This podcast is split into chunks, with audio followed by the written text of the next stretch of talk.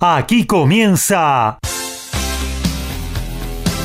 Código Deportivo. Todos los deportes, todos. Pasión, info y opinión para compartir con vos. El mejor equipo y la conducción de Gabriel Giachero. Ajustate el cinturón. Arranca Código Deportivo.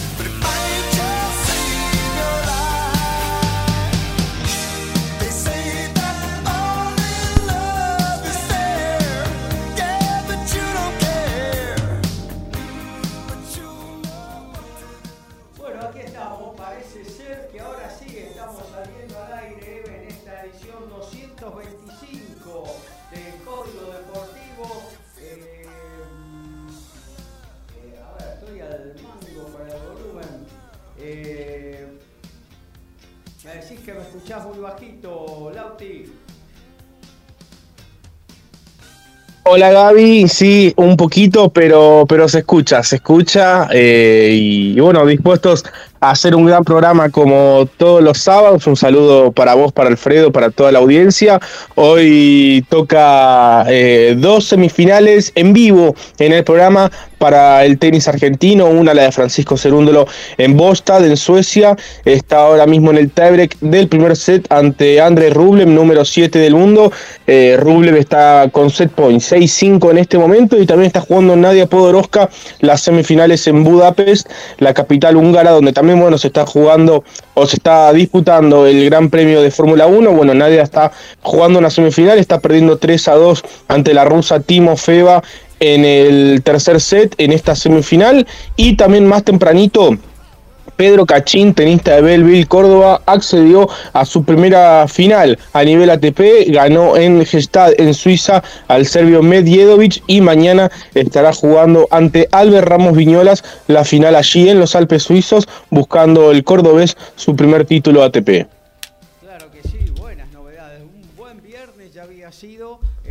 Tenía que ver con el tenis, ¿no? Con tres argentinos en semifinales y bueno, ahí van, ahí van en búsqueda de mayores logros. Eh, mañana domingo. También vamos a hablar, obviamente, de algunas novedades que se van dando en el mercado de pases del, del básquetbol, eh, de automovilismo, siempre hay algo los fines de semana en el deporte motor, también de boxeo y por supuesto, de rugby, porque ya tenemos en el estudio a nuestro especialista en la materia, el señor Alfredo González. ¿Cómo anda, Alfredo? Muy buenos días, eh, audiencia, muchachos, acá con toda la energía de un nuevo sábado para compartir con todos ustedes todo lo que tiene que ver la información del deporte en general, en lo que tiene que ver conmigo con el rugby en particular y con este día medio triste, sí, está medio...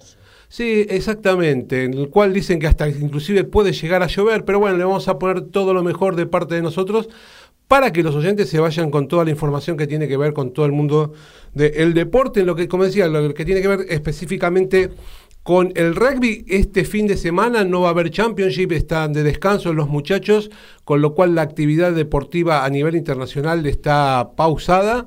Eh, vamos a tener, este, sí, actividad en el rugby local y vamos a hablar algunas informaciones que tienen que ver con el Mundial y con eh, una muy buena noticia que han tenido los Pumitas con un nuevo torneo que se va a estar eh, empezando a jugar en el 2024. Así es, unos eh, ex Pumas que están eh, con la última posibilidad, arrancan relegados estos muchachos, pero es la última oportunidad de sumarse, de verse si tienen la posibilidad de subirse a los 33 que van a ir a Francia en cuatro partidos acá en una gira por Sudamérica. A todo ritmo, info y opinión. Código Deportivo. Código Deportivo.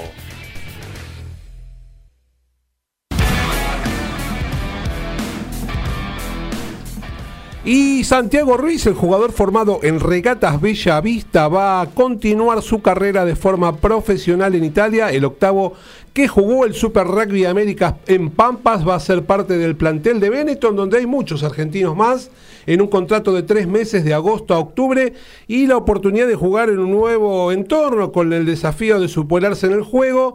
También jugó en los Pumitas y en Jaguares 15. Ya en los próximos días va a comenzar la pretemporada.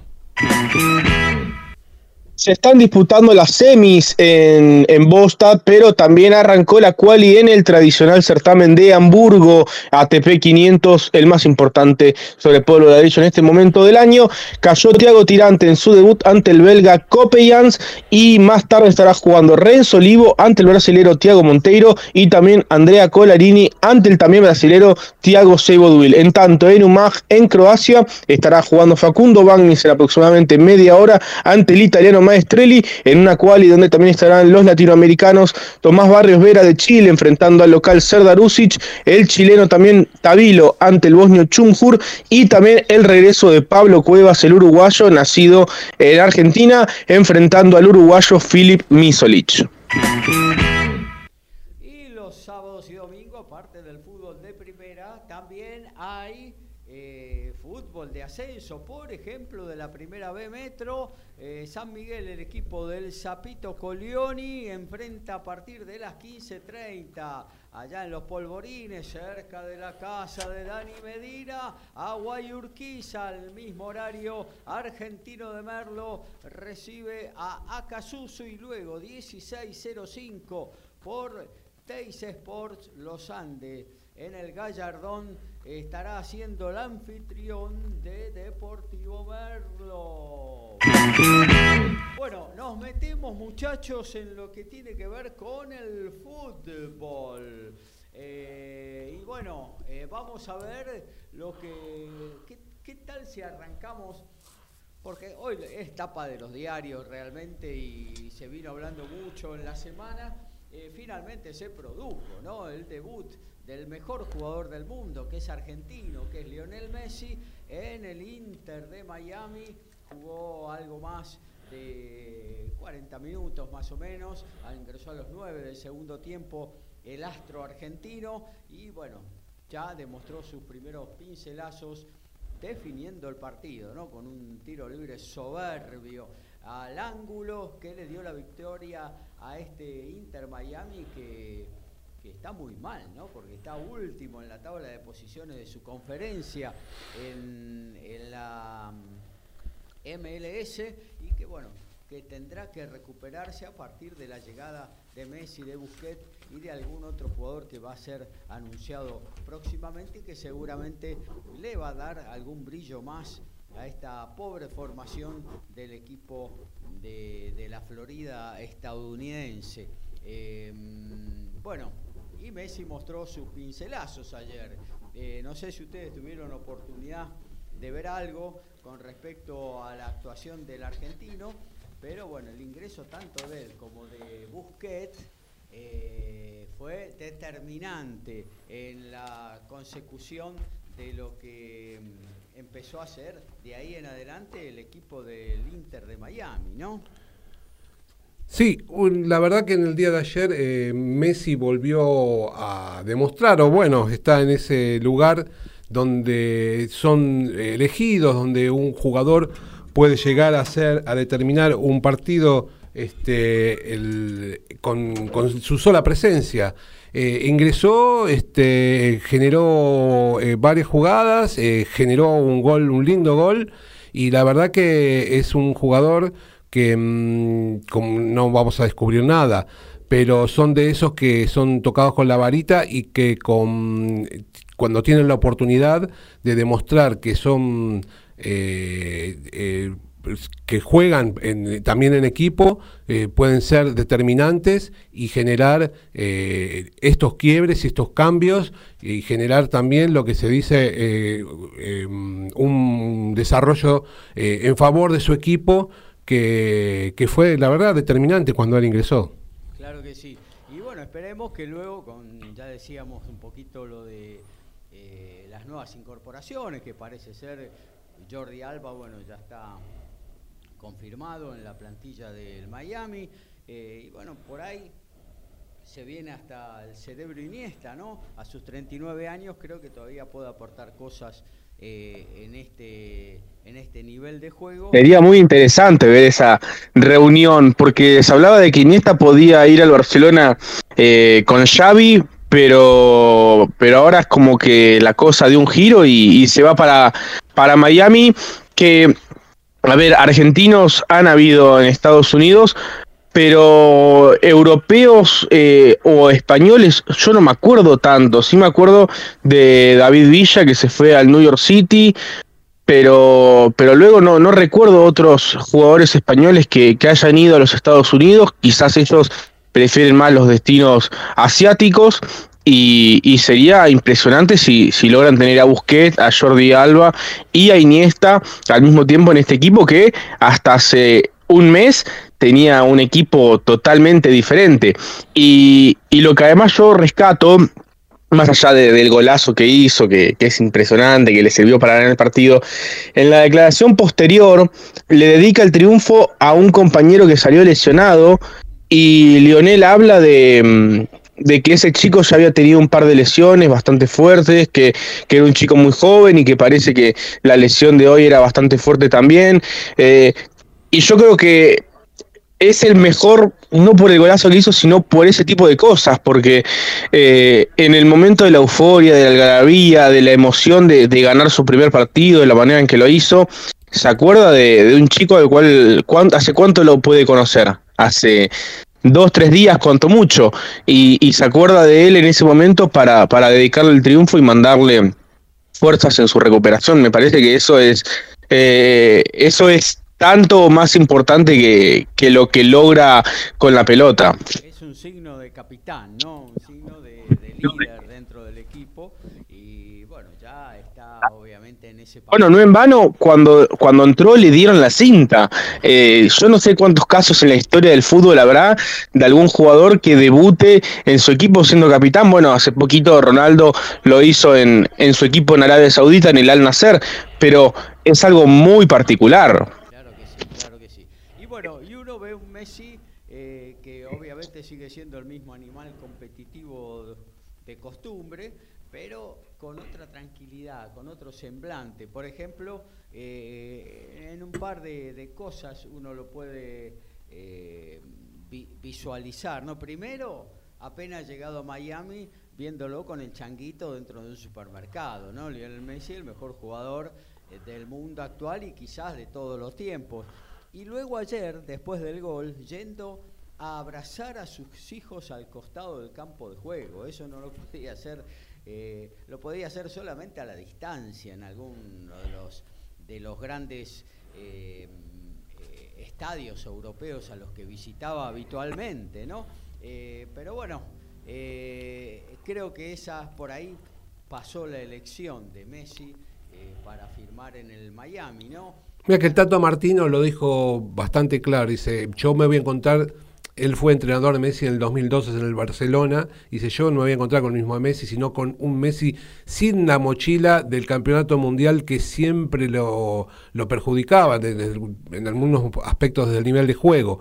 Y eso, aunque parezca mentira, eh, ha sido determinante al momento del, estado de ánimo del jugador para jugar de forma por ahí hasta más relajada con, lo, con respecto a otros torneos que había enfrentado en otro momento. Claro que sí. Bueno, así que estaremos viendo entonces lo que pasa eh, con Messi. Usted sabe, eh, Apple TV transmite en directo todos los partidos de la MLS, de esta League Cup. Eh, los que tenemos Android sonamos. Hay que, hay que poner un billetín, pero bueno, usted sabe también que hay una página en la que se puede ver eh, fútbol, ¿no? Bueno, por ahí también eh, se puede sintonizar los partidos de, de, Lionel Messi, el mejor jugador del mundo. Eh, el martes vuelven a jugar contra Atlanta, que es el equipo en el que estuvo el Tata Martino, en el cual fue campeón y en el cual hay otro campeón del mundo, que es Thiago Almada. Claro, que ya dijo que esta vez le va a pedir la camiseta, a ver si se la da. un partido dificilísimo para un Miami que por ejemplo, de mitad de cancha en adelante, si llega Iniesta, y hasta parece ser que van a poner un billetín por Luis Suárez para que eh, todavía sea más barcelonés eh, el equipo. Eh, bueno, creo que de ahí lo tiene solucionado. Deberá contratar sobre todo un par de centrales de, categoría y fuertes porque está es bastante endeble la defensa del equipo que actualmente dirige el Tata Martino. No sé si eh, sabrá algo el amigo Alfredo, porque pareciera ser que Tomás Avilés va a partir para allá. Mira, eh, todas las especulaciones, y yo creo que oportunidades como estas hay poco, Racing recibiría por el pase 10 millones de dólares por un juvenil que, bueno, es una apuesta importante para el equipo, pero el Tata Martino lo quiere. El dinero, supuestamente el equipo de Estados Unidos eh, no tendría problemas en ingresar y son, es mucho dinero para teniendo en cuenta lo que es la actualidad de la economía argentina, ¿no? Yo creo que si se cierran un par de cositas más, el jugador se va a ir a Estados Unidos. Claro que sí, eh, todos eh, convencidos de que es favorable, ¿no? Tanto Racing como de parte del jugador. Hoy por hoy Estados Unidos se ha convertido en el trampolín.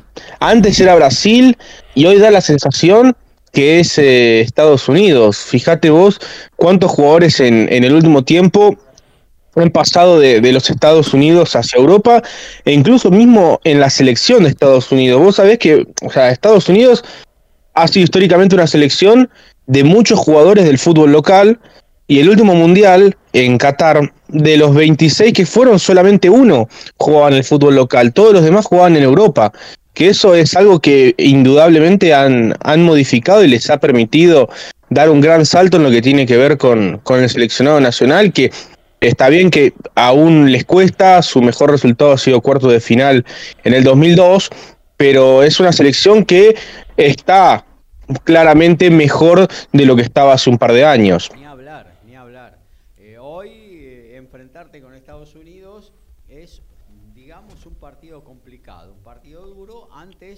Vos decías, bueno, está bien, lo, lo tenemos que jugar el partido, pero seguramente lo vamos a ganar. Hoy, a priori, no tenés nada asegurado contra ellos.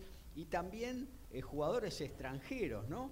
Que han llegado a la MLS y que han pegado el salto. A mí se me viene a la cabeza el paraguayito Almirón. Hoy claro. Eh, que está eh, en la Premier League. Y debe haber algo. Hay otros casos, pero obviamente ahora no lo recuerdo. Eh, pero, o sea que también estos jugadores jóvenes no es que se vayan a sepultar a un fútbol quizás considerado por muchos de segundo nivel, de segundo orden, eh, sino que también tiene la posibilidad de, pegar un salto luego a Europa, que es seguramente el objetivo de todos, ¿no? Sí, han pensado, bien como decía nuestro compañero hace un ratito, ser la previa de ir a Europa antes, eh, si ibas al a determinados fútbol, eh, no, no llegabas a, jugar en, lo que muchos aspiran, que es el fútbol europeo. Y la verdad que, eh, como bien vos decís, de a poquito la liga se va nutriendo de jugadores interesantes. y de todas maneras no llega a ser, no todavía para mí, por, por lo que me parece, ¿no?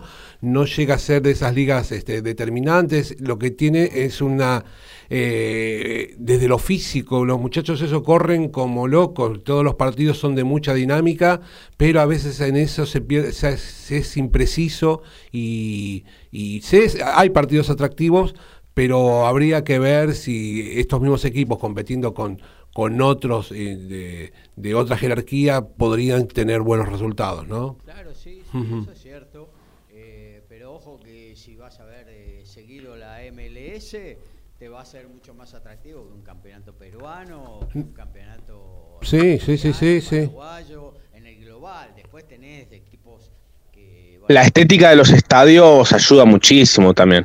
Ya desde las camisetas que son muy lindas, porque son prácticamente todas las camisetas son, son realmente muy muy lindas y, los estadios eh, ayer cuando Inter el segundo gol de Messi salieron fuegos artificiales eh, tienen un concepto de show muy parecido a lo que puede ser de pronto la NBA o, la NFL que, bueno, llevan el fútbol a, otro nivel. Saben que desde lo técnico no le pueden ganar a Europa, pero intentan ganarle desde el espectáculo y, ayer yo lo, que he podido ver ha sido algo maravilloso. Aparte, eh, la cantidad de, figuras y de estrellas que, que han estado presentes. Eh, Serena Williams, súper embarazada, estaba ahí en primera fila. LeBron James, quien eh, puede entrar en la discusión por ser el mejor basquetbolista de la historia. O sea, LeBron James es una mega figura y estuvo ahí presente para ver a Lionel Messi eh, hubo otros, bueno, estuvo Jennifer López, Mark Anthony, Kim Kardashian, eh, celebridades que, que, bueno, allá son muy conocidas y, y que se han acercado a, un deporte que, que, no es tan popular como de pronto puede ser su propio fútbol o, el básquetbol o, el hockey sobre hielo o el béisbol. Y sin lugar a dudas esta llegada de Messi le va a dar otro aire al fútbol en los Estados Unidos similar al que le pudo haber dado el Mundial en el 94 para ir cerrando un poquito de MLS, la gente dirá, ¿y cómo pueden contratar jugadores en cada, cada momento? Está abierto el libro de pases. Bueno, con respecto al tema de, por ejemplo, Tomás Avilés y Facunda Farías, el jugador de Colón, que parece ser que también se va a ir para el Inter Miami, como son jugadores de menos de 22 años, eh, no entran dentro del cupo digamos algo así, para lo que estamos acostumbrados hoy a decir nosotros, de fair play eh, mm, que, maneja la MLS, que es un sistema diferente, porque la MLS eh, es la que de alguna manera le, abona el sueldo y los presupuestos a los clubes, eh, y bueno, a los clubes, mejor dicho, a estas franquicias, ¿no? Y, y bueno, y le fija unos topes eh, muy firmes, ¿no? que no se puede pasar. Lo mismo pasa con el caso de Iniesta, pueden tener tres jugadores franquicias, que bueno, son en el caso del Inter Busquets, Messi y Jordi Alba.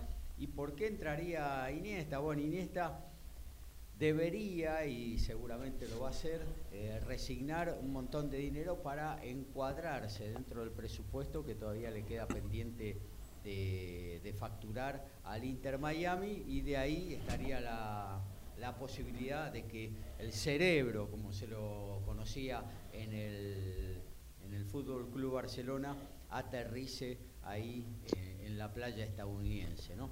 Eh, bueno. Un sistema parecido al, al, resto de los deportes en Estados Unidos, son por conferencia, no hay descenso, como recién decía eh, Lautaro, este, por ejemplo, las camisetas son todas con las, eh, las tres tiras porque hay un contrato de exclusividad para todos los equipos con el mismo sponsor. Y que fue uno de los impulsos, digamos, de, la llegada de Messi. Claro. Messi es un símbolo de, de las tres tiras, obviamente incluso eh, Messi va, eh, digamos, eh, con un porcentaje del merchandising, de lo que se vende de, la ropa de él, va en un porcentaje Messi, pasaría a ser una de las de los ingresos del jugador argentino.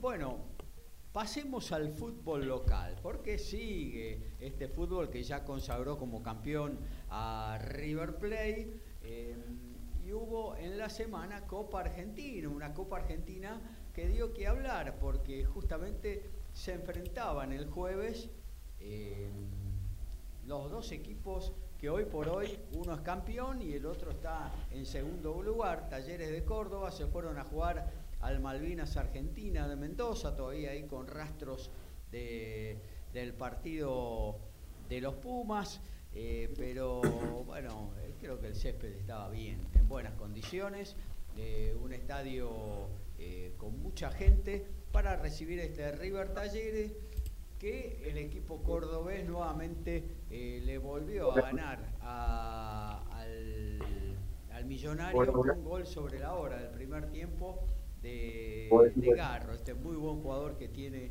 los, de Talleres de Córdoba, ¿no?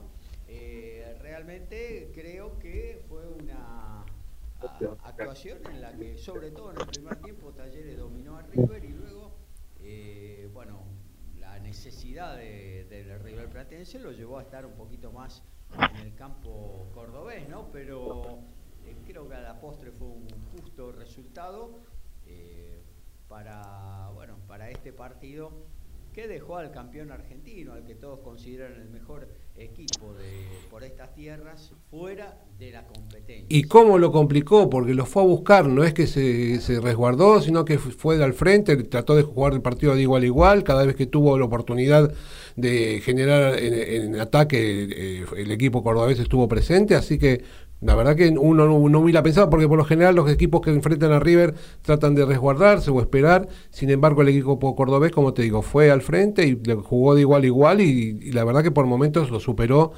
al equipo millonario. Claro que sí. Eh, y bueno, prácticamente un ratito antes, Boca Juniors eh, en el Madre de, eh, Madre de Ciudades de Santiago del Estero le ganó a Barraca Central 2 a 1, un partido muy cerrado, ¿eh? con un Barracas que jugó bien, jugó muy bien, le hizo muy buen partido a Boca, eh, lo tuvo complicado presionándolo arriba, no dejándolo salir, eh, quitándole la pelota al equipo de, Almirón, que bueno, encontró un verdadero golazo de Cristian Medina sobre el final del primer tiempo y luego en otra jugada del que hoy por hoy es el mejor jugador de Boca, que es el volante Medina. Tras gran jugada personal, enfrentar mano a mano al arquero, se la tocó, le dijo tomá y hacelo a, a Merentiel para que este haga un pase a la red y marque el segundo, luego descontó con otro golazo de afuera del área, eh, Barraca Central. Eh, el partido de los golazos. Sí, la verdad que fueron tres muy, muy, muy lindos goles. y bueno, ahí pasó Boca entonces ya está en los eh, octavos de final de esta Copa. Yo te digo, Gaby, me quedé eh, sorprendido de alguna manera. A ver, habitualmente no, no veo a Barracas, pero lo vi muy bien al equipo de Rondina. Un equipo muy ordenado, que, que juega bien al fútbol. Eh, pasa que a veces es difícil eh, tomar seriamente a un equipo que, que, juega en esa cancha, que bueno, es la, la, cancha que tienen. A mí particularmente en la televisión me resulta un poco eh, raro ver a un equipo jugar en esa cancha en primera división y más teniendo en cuenta que, es el equipo del presidente de la Asociación del Fútbol Argentino pero hasta yéndose uno de, esa cuestión, es un equipo que juega muy bien al fútbol eh, y prácticamente no tiene ninguna figura, porque el mejor jugador diría que, es el mismo Iván Tapia. Sí, sí, pongámosle, ponele, ponele que sea el mejor jugador Iván Tapia. Eh, tiene una gran pegada el muchacho, obviamente, pero después aporta poco y nada en el juego. Eh, pero bueno, si yo soy técnico de Barraca, lo pongo todos los partidos, eso estoy seguro. Obviamente. Eh, Igual a mí la sensación que me da que estos partidos Boca lo gana con poco. ¿Qué crees que te digo? Con, sin tener el esfuerzo que debería hacer, este, saca como la chapa de, bueno, yo soy Boca y acá meto uno o dos goles y liquido la situación. La verdad que este, eh, en un momento sé que es complicado porque está lejos para clasificar en las copas, pero cuando eh, suceden situaciones como esta, eh, me da esa sensación como que con poco termina liquidando los partidos. Sí, eso es verdad. Eh, también en el fútbol argentino le pasa, ¿no? Este, pero creo que se acrecenta un poquito más en la Copa Argentina, en estos partidos únicos. Yo creo que en la Copa Argentina Boca se distrae menos. Eh, creo que el plantel asuma, asuma eh, asume perdón, estos partidos de otra manera. Creo que entienden que, que, bueno, si se pierde el campeonato argentino hay otras fechas para poder descontar, pero la Copa Argentina no, no se puede perder y, creo que el plantel lo, lo, asume de otra manera, están mucho más concentrados y, y, en definitiva, no sé si jugar mejor es la palabra, pero creo que juega menos mal que cuando juega en el fútbol argentino o en el campeonato argentino y, y sí, está, es muy, muy latente esa cuestión de que eh, a veces el partido puede estar chato, estático, pero se acomodan y en dos minutos te pueden hacer dos goles eh, o te pueden hacer una jugada como la del primer gol, que, fue un gol de, de, otro partido, que fue un golazo. Así es. Muy lindo gol, la verdad, toda la jugada y la definición soberbia, ¿no? como le pegó eh, con un gesto técnico notable Cristian Medina para ponerla en un ángulo y en ese momento poner en ventaja a Boca. ¿Qué va a esperar? Eh, al ganador de excursionistas y Almagro en los eh, octavos de final. Almagro no lo quiero yo enfrente, por las dudas. ¿Seguro? sí. Bueno, y Talleres espera, luego de dejar en el camino a River, al vencedor de Colón y Lanús. Hubo otros partidos, hubo sorpresas también, ¿por qué no? Porque Villa Mitre de Bahía Blanca, tras empatar 0 a 0 en cancha de Temperley, con Godoy Cruz de Mendoza, lo batió en, los penales, 4 a 2, y bueno, ya se, eh, se cargó a dos equipos de primera división, Arsenal y Godoy Cruz, este sorpresivo eh, Villa Mitre que está segundo en su zona en el Federal A. También San Martín de San Juan, luego de empatar 2 eh, a 2 con Vélez, incluso haciéndose un autogol realmente insólito, ¿no? De Nicolás Pelatay que quiso hacerla rebotar con un jugador de Vélez y la, clavó en el ángulo, con una velocidad como el mejor 9 de Vélez, impresionante. Y bueno, después de eso, 5 a 4 en los penales eh, pasaron los sanjuaninos, eh, también Racing de Club eh, superó al ciruja tucumano, a San Martín, con goles de Piovi y Jonathan Gómez, Emanuel Denis, goleador del Jardín de la República eh, descontó en su momento y puso alguna eh, algún interrogante a lo que hasta ese momento era una victoria bastante cómoda de la academia que finalmente eh, también está en los octavos de final al igual que Defensa y Justicia que le costó muchísimo superar solamente por 1 a 0 a Centro Español, un equipo que milita en la última categoría del fútbol argentino, en la primera División D. Y bueno, ahí está Racing entonces esperando por Instituto o por Huracán. ¿eh? En la próxima ronda, eh, Villamitre eh, jugará contra Chaco Forever de pobre campaña este año en la Primera Nacional o Rosario Central. Defensa y Justicia estará jugando con Banfield o con estudiantes de Río Cuarto. San Martín de San Juan espera por Patronato o por Argentino Junior. Eso en lo que tiene que ver con la Primera Nacional. Y hoy arranca la penúltima fecha de la primera división del fútbol argentino, hoy denominada Liga Profesional del Fútbol, antes Superliga, y bueno. Todos los años cambia el nombre. máxima, la VIP del fútbol de estas tierras. Y bueno, arranca con lo que yo considero un partidazo, ¿no? 15-30. San Lorenzo recibirá en el nuevo gasómetro a Argentino Junior, un San Lorenzo clavado ahí en la tercera posición del campeonato y haciendo un campañón este equipo, como dije el otro día, este rocoso equipo del gallego Insúa, un equipo duro, es difícil hacerle un gol. Eh, quizás le falte algo ahí adelante, pero bueno, con lo que inventa el perrito Barrios, el poder de gol de Adam Vareiro. Eh, San Lorenzo va ganando y sumando y ya está tercero en el campeonato, bastante alejado del que está en la cuarta posición, que es Lanús. Le lleva cuatro puntos y bueno, restan solamente seis por jugar. Sí, en 25 fechas solamente nueve goles recibió San Lorenzo. Es terrible, terrible. Es muy, Sí. muy buena eh, campaña de- del Ciclón, que bueno, quizás eh, tenga algún refuerzo para esta segunda parte de la temporada, para la Copa de la Liga, pero con lo que tuvo e incluso con algunas bajas, ¿no? Porque se le fue Gatoni eh, y se le fueron Bombergar, un par de jugadores que eran titulares en la formación eh, y sin embargo Insúa evidentemente eh, ya tiene una línea de juego, los jugadores están acostumbrados a eso y los que entran están rindiendo casi de la misma manera a como rendían los titulares. Eh, bueno, continúa la fecha a las 18, Estudiantes de La Plata en el 1, en su estadio, su hermoso nuevo estadio, eh, recibe a Belgrano de Córdoba, eh, un estudiante que, bueno, que quizás aflojó un poquito en los últimos partidos, luego de esa muy buena recuperación que logró a partir de la asunción de Eduardo Domínguez como director técnico y Belgrano que eh, bueno, está realizando una buena campaña.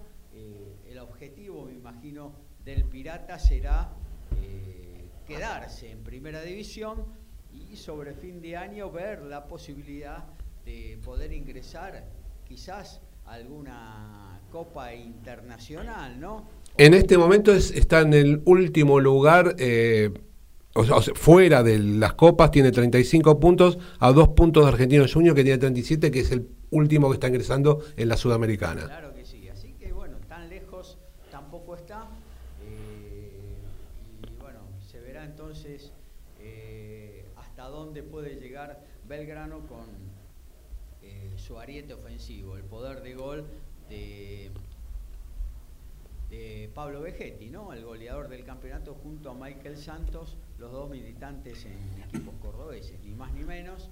Eh, y bueno, cierran en la jornada. de El hoy partido. Platense Huracán. ¿eh? Platense eh, aliviado luego de esta resolución de todos los clubes del fútbol argentino de eliminar un descenso que provenía de la zona de promedios. Evidentemente los que venían arriba de un arsenal casi liquidado eh, respiraron y sumo también a Sarmiento y algún otro equipo que andaba por ahí, ¿no? Eh, Instituto que... Institu- bueno, que- Instituto todavía la tendrá que pelear, pero, eh, pero Central Córdoba de Santiago del Estero, Sí. Banfield, por promedio, Unión mismo estaba bastante la pelea para el segundo descenso por esa tabla. Eh, bueno, hoy eh, respiran más aliviados eh, porque en la tabla general están haciendo una campaña digna, ¿no? Pero Huracán es todo lo contrario. Hace 19 partidos que el equipo, hoy dirigido por Diego Martínez, no, no logra un triunfo, no logra sumar de a tres, y eso está influyendo ya en la tabla de posiciones y seguramente en la cabeza de todo el plantel. Hoy tiene 19 puntos Huracán, el que está ahí más cerca tiene 25, 6 puntos, ¿eh? es bastante Es mucho. ¿ah? Es mucho. Es bastante, quedan dos partidos más 14, 16 partidos, más esto que decía anteriormente, de cómo juegan la cabeza, eh, esto de, de- de ver eh, la posibilidad concreta de, de descender de categoría. Eso es, eh, es un peso eh, que es difícil de sobrellevar. ¿eh?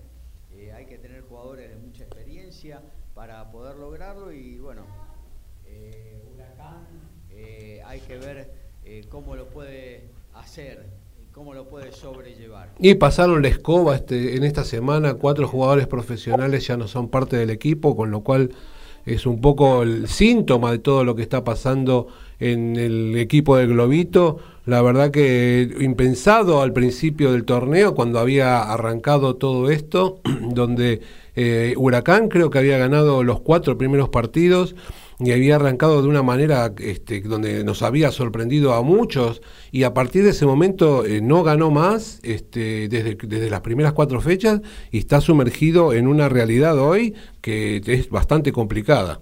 Claro que sí.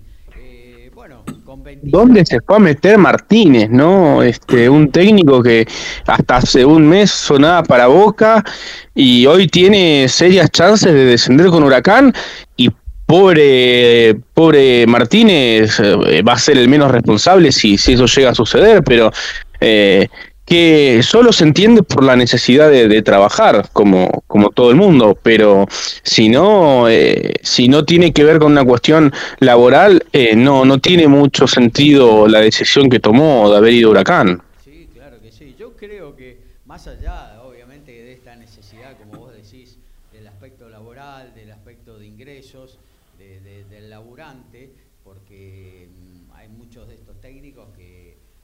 sí, de él y su cuerpo técnico, ¿no? Por supuesto. Más allá de eso, yo creo que eh, en algún momento, por ahí eso lo tenés que resignar un poco por estrategia de carrera profesional, de tu propia carrera, porque hoy estás agarrando un fierro realmente caliente, porque cuando él asumió, eh, Huracán ya estaba en una situación complicada, ya venía de mucha cantidad de partidos sin, sin ganar.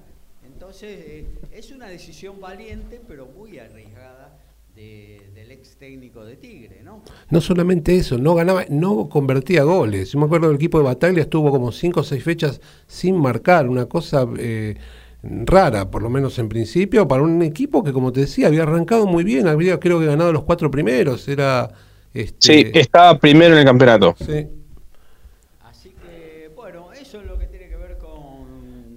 después los grandes, eh, para cerrar eh, el informe futbolístico, los grandes, mañana River estará visitando eh, el gigante de Arroyito a partir de las 21 horas con Rosario Central, Independiente 16.30 del domingo frente Atlético de Tucumán visitará al decano ahí en el fierro del Jardín de la República, un Independiente que también necesita sumar que respiró muchísimo con el triunfo del otro día en, Santiago del Estero, pero que necesita eh, sumar, porque creo que eh, en la cabeza de la gente de Independiente no solo está salvarse del descenso, sino eh, por lo menos acercarse a alguna posibilidad internacional por medio de la tabla. ¿no?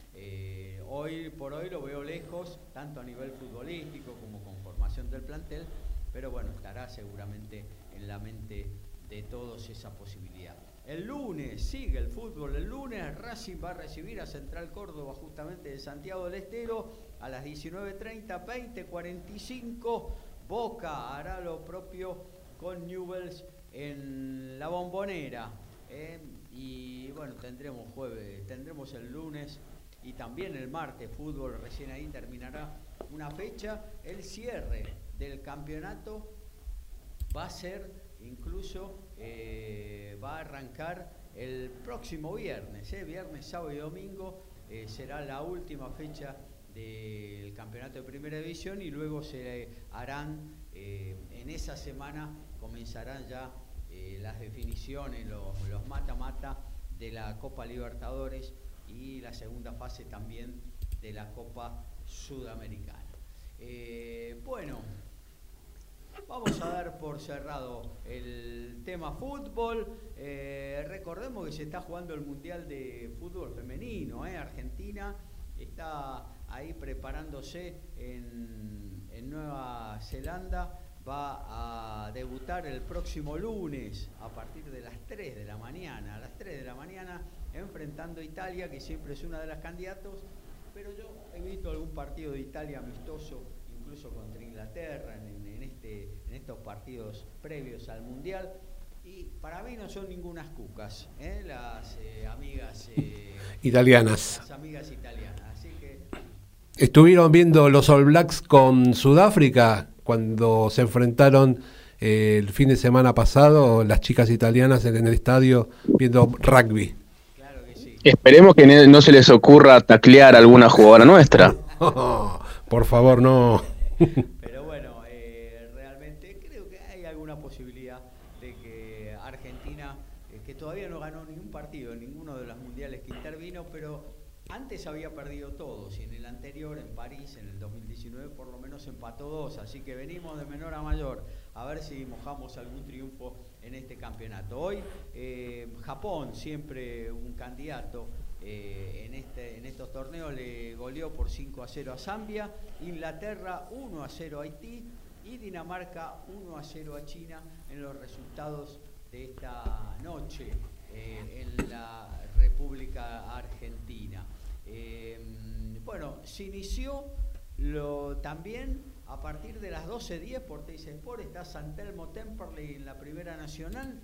Y ya hay un partido que se está jugando en Puerto Madryn. Eh, abrió Franco Tolosa el marcador para All Boys, empató a los dos minutos Mauricio Pino para Guillermo Brown de Puerto Madryn, eh, que vamos a estar después hablando un poquito porque sufrió una sanción a raíz de un incidente de su ex director técnico Gastón Emerado eh, con dura sanción para eh, el coach.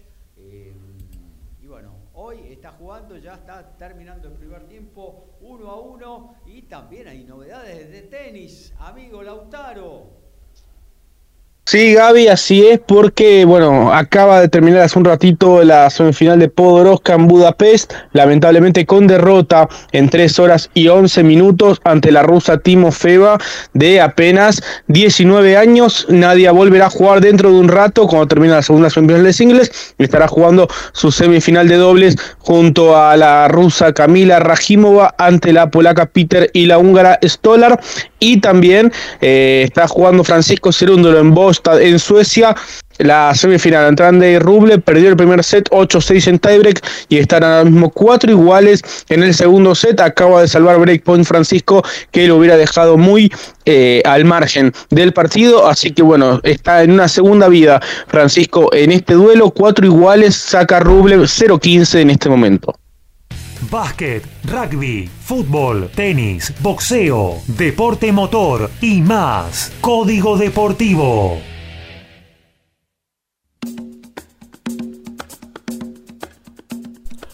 Y Sergio Parise, que nació en La Plata pero que tiene padres italianos, jugó 142 partidos para la Zurra. Ya de los 17 años era parte de las inferiores de la Federación Italiana de Rugby. Debutó en Argentina en el 2002 en La Plata Rugby y se fue a jugar a Benetton en el 2003 al 2005 para pasar al rugby francés y jugar 14 años en París y en el 2019 pasó a Toulon, donde colgó los botines y ahora tiene un nuevo desafío, ya que terminada su carrera profesional, el ex tercera línea ahora es entrenador de Scrum de Toulon. Hace instantes nada más se produjo una situación muy controversial en el circuito WTA porque Vera Esbonareva, ex número 2 del mundo, estaba, pensaba jugar el torneo en Varsovia la semana que viene, un torneo WTA 250 y el gobierno polaco le denegó la entrada. La razón, simplemente ser rusa, la jugadora que también tiene pasaporte francés intentó ingresar con ese pasaporte a Polonia y bueno, el gobierno polaco le denegó la entrada, no podrá jugar en Varsovia y la WTA dice que evaluarán qué ocurrirá con el torneo, una situación eh, realmente increíble porque de, haberlo sabido antes, la jugadora lógicamente no hubiera ido a, Polonia sabiendo que le hubiera hubieran denegado la entrada. Sigue el fútbol del ascenso, también hoy 15.30 por la primera C, San Martín de Bursaco recibe a Midland y en la primera D, en el mismo horario, 15.30, el colista Central Ballester será anfitrión de Cambaceres. Bueno, nos vamos a meter un poquito con el tenis, amigo Lautaro. Así es, Gaby, como bien comentaba recién, Francisco Cerundo lo está jugando la semifinal en Boston. Recordar que Francisco ganó este torneo el año pasado, eh, venció a Sebastián Báez en la final, un torneo magnífico allí en la costa sur de, Suecia, un lugar espectacular, eh, que, que, bueno, históricamente los argentinos le hay, les ha ido bien en este lugar y, y, bueno, actualmente también le sigue yendo bien porque en el 2021 Federico Coria jugó la final, el año pasado hubo final entre argentinos y está Francisco nuevamente en semifinales. Ayer venció justamente a Federico Coria por 6-3, 6-3, un partido difícil de ambos lados. Eh, eh, ninguno jugó bien, la realidad es esa. Creo que Federico estuvo un poquito más acertado en el primero, pero bueno, se lo terminó llevando Francisco. Eh, lo que todos los jugadores comentan es que es muy difícil jugar contra un compatriota, contra un amigo, que, que bueno, eso hace que haya una situación extra de, en la cancha que no tiene que ver estrictamente con el tenis y, creo que ayer quedó de manifiesto porque el partido no fue bueno, eh, muchas dobles faltas, errores no forzados, eh, bastantes quiebres también especialmente en el primer set, luego el segundo ya lo tuvo Francisco bastante más a su favor durante el trámite del mismo. Eh, fue un Federico Coria que, por ejemplo, tuvo breakpoint para ponerse 4-1 y saque en el primero, no solo que no, lo pudo hacer, sino que desde ahí Francisco ganó eh, cinco juegos consecutivos. Eh, un partido difícil de, analizar realmente. Simplemente se puede explicar por el hecho de que, de que eran dos compatriotas enfrentándose en unos cuartos de final de ATP y en definitiva el que prevaleció fue el mejor jugador del momento. Un triunfo importante para Francisco porque eh, eh, es decir, en el historial ante Federico Coria la había ganado solamente dos veces en ocho enfrentamientos. Así que muy buena, obviamente, eh, todo, o sea, salvo el que tuvieron este año en Córdoba, en cuarto de final, todos los otros enfrentamientos eh, antes de que Francisco siquiera ingresara al top 100. Tampoco es que Federico Coria ha estado en el top 100 por mucho tiempo, pero hay que entender también un poco los momentos y eh, en ese sentido bastante importante para Francisco poder haber vencido a un jugador ante el cual tiene el historial tan abajo. De todos modos, no todo es malo para Federico Coria porque antes del torneo le propuso matrimonio a su novia, así que ya, ya tienen este, el compromiso hecho y creo yo que eso Federico lo debe considerar quizás un poco más importante que el rendimiento deportivo que ha tenido allí en, en Bostad. Y en tanto, como bien decía, está en las semifinales, está jugando entre Ander Rublev, están cuatro iguales en el segundo set. Del otro lado, eh, perdón, en la final ya espera Casper Ruud, el noruego número 4 del mundo, venció a Lorenzo Musetti por 6-3-7-5, unas semifinales de lujo. Realmente las de este torneo en Bostad, en Suecia con los primeros cuatro cabezas de serie eh, en las semifinales. Es la primera vez que ocurre a nivel ATP esta situación, que los primeros cuatro cabezas de serie llegan a semifinales de un torneo y, bueno, está Francisco eh, ahí, entre esos cuatro. Casper Ruud, que mañana irá por su título número 11 a nivel ATP, los 10 anteriores que ganó, todos ATP 250 y 9 de ellos en polvo de ladrillo. Eh, así que bueno, es un rival durísimo, campeón de este torneo en 2021, pero que el año pasado en su defensa del título perdió ante Francisco Cerúndolo, así que ese podría ser un antecedente positivo para el tenista nacido en Buenos Aires si es que se llega a dar la remontada el día de hoy y el posterior triunfo ante Ander Rublev. En tanto, eh, ya tenemos finalista confirmado en Gestad, en Suiza, porque Pedro Cachín, tenista de Belleville, Córdoba, 28 años para él, jugará el día de mañana su primera final a nivel ATP, el tenista cordobés. Eh, hoy venció por 6-3-6-1 al Serbio Medjedovic, pero viene en una semana impresionante. Pedrito, que superó, eh, superó el día martes en primera ronda al japonés Taro Daniel, el, el día jueves en octavos a Roberto Bautista Gut, número uno del cuadro, 25 eh, del ranking ATP, le venció Pedro por doble 7-6.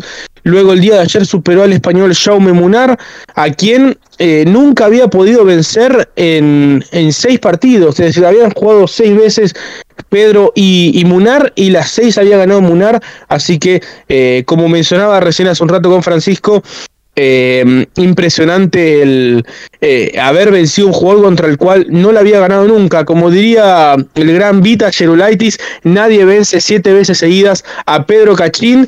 Y bueno, no iba a ser Jaume Munar la excepción. Superó al, al King y bueno, hoy superó al Servio Medjedovic, un jugador de 20 años cumplido recién esta semana serbio, eh, juega impresionante y es apadrinado por el gran Novak Djokovic, un jugador sobre el cual eh, se depositan las esperanzas del tenis serbio en los próximos años.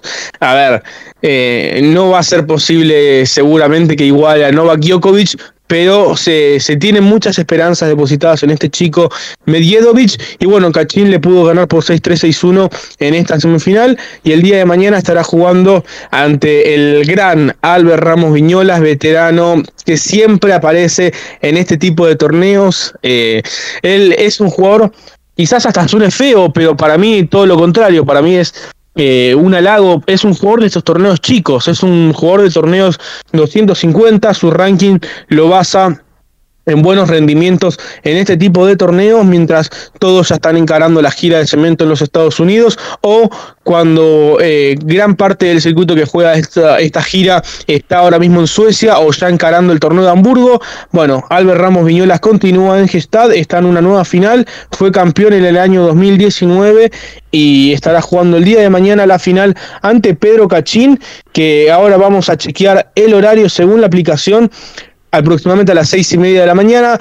Yo creo que eh, no va a ser el, el, horario definitivo, pero eh, es posible que se dispute antes de la final de dobles, porque eh, la final de dobles el día de mañana en Gestad va a ser el plato fuerte, nada más y nada menos porque habrá dos suizos. Uno es Dominique Stricker, quien está haciendo pareja nada más y nada menos que con Stamba Brinca. Entonces es entendible también que para la organización del torneo y para el público, el plato fuerte de la jornada puede ser eh, la final de dobles. De todos modos, falta que eh, se publique el orden de juego. Y eh, como mencionábamos hace un ratito también, Nadia Podoroska cayó en las semifinales en Budapest, un torneo muy particular que estuvo lleno de polémicas por una situación que ocurrió el día martes entre la, um, la invitada húngara, una chica de 20 años, Todd, que, que, bueno, en una situación bastante controversial, borró un pique ahí en el polvo de ladrillo en su partido ante la China Chang. La jugadora china se sintió fuertemente perjudicada, sufrió un ataque de pánico y posteriormente se retiró del partido, ante lo cual la, la húngara no solo no, no empatizó con la situación de su rival, sino que además celebró el triunfo, una situación que fue bastante reprobada por buena parte del vestuario WTA y bueno, quedará a ver en qué continúa esta situación. Bueno, en ese torneo Nadia Podoroska logró ganar tres partidos para llegar a la semifinal, su tercera semifinal eh, en, este, en este circuito. Anteriormente eh, tenemos la, recordada semifinal en Roland Garros y el año pasado jugó las semifinales en Chennai, en la India, también fue con derrota, así que todavía se le resiste su primera final a nivel WTA, pero bueno, esta semana se lleva muy buenas sensaciones, sin lugar a dudas, la Peque Podoroska ganó tres partidos, el día de hoy podría quizás eh, haberlo ganado, un partido en 3 horas 11 minutos ante una rusa de 19 años, 175 del mundo, María Timofeva, pero es una jugadora que viene realmente muy bien, viene en, en constante crecimiento y, yo creo que pronto veremos a esta chica, la rusa, bien, bien arriba.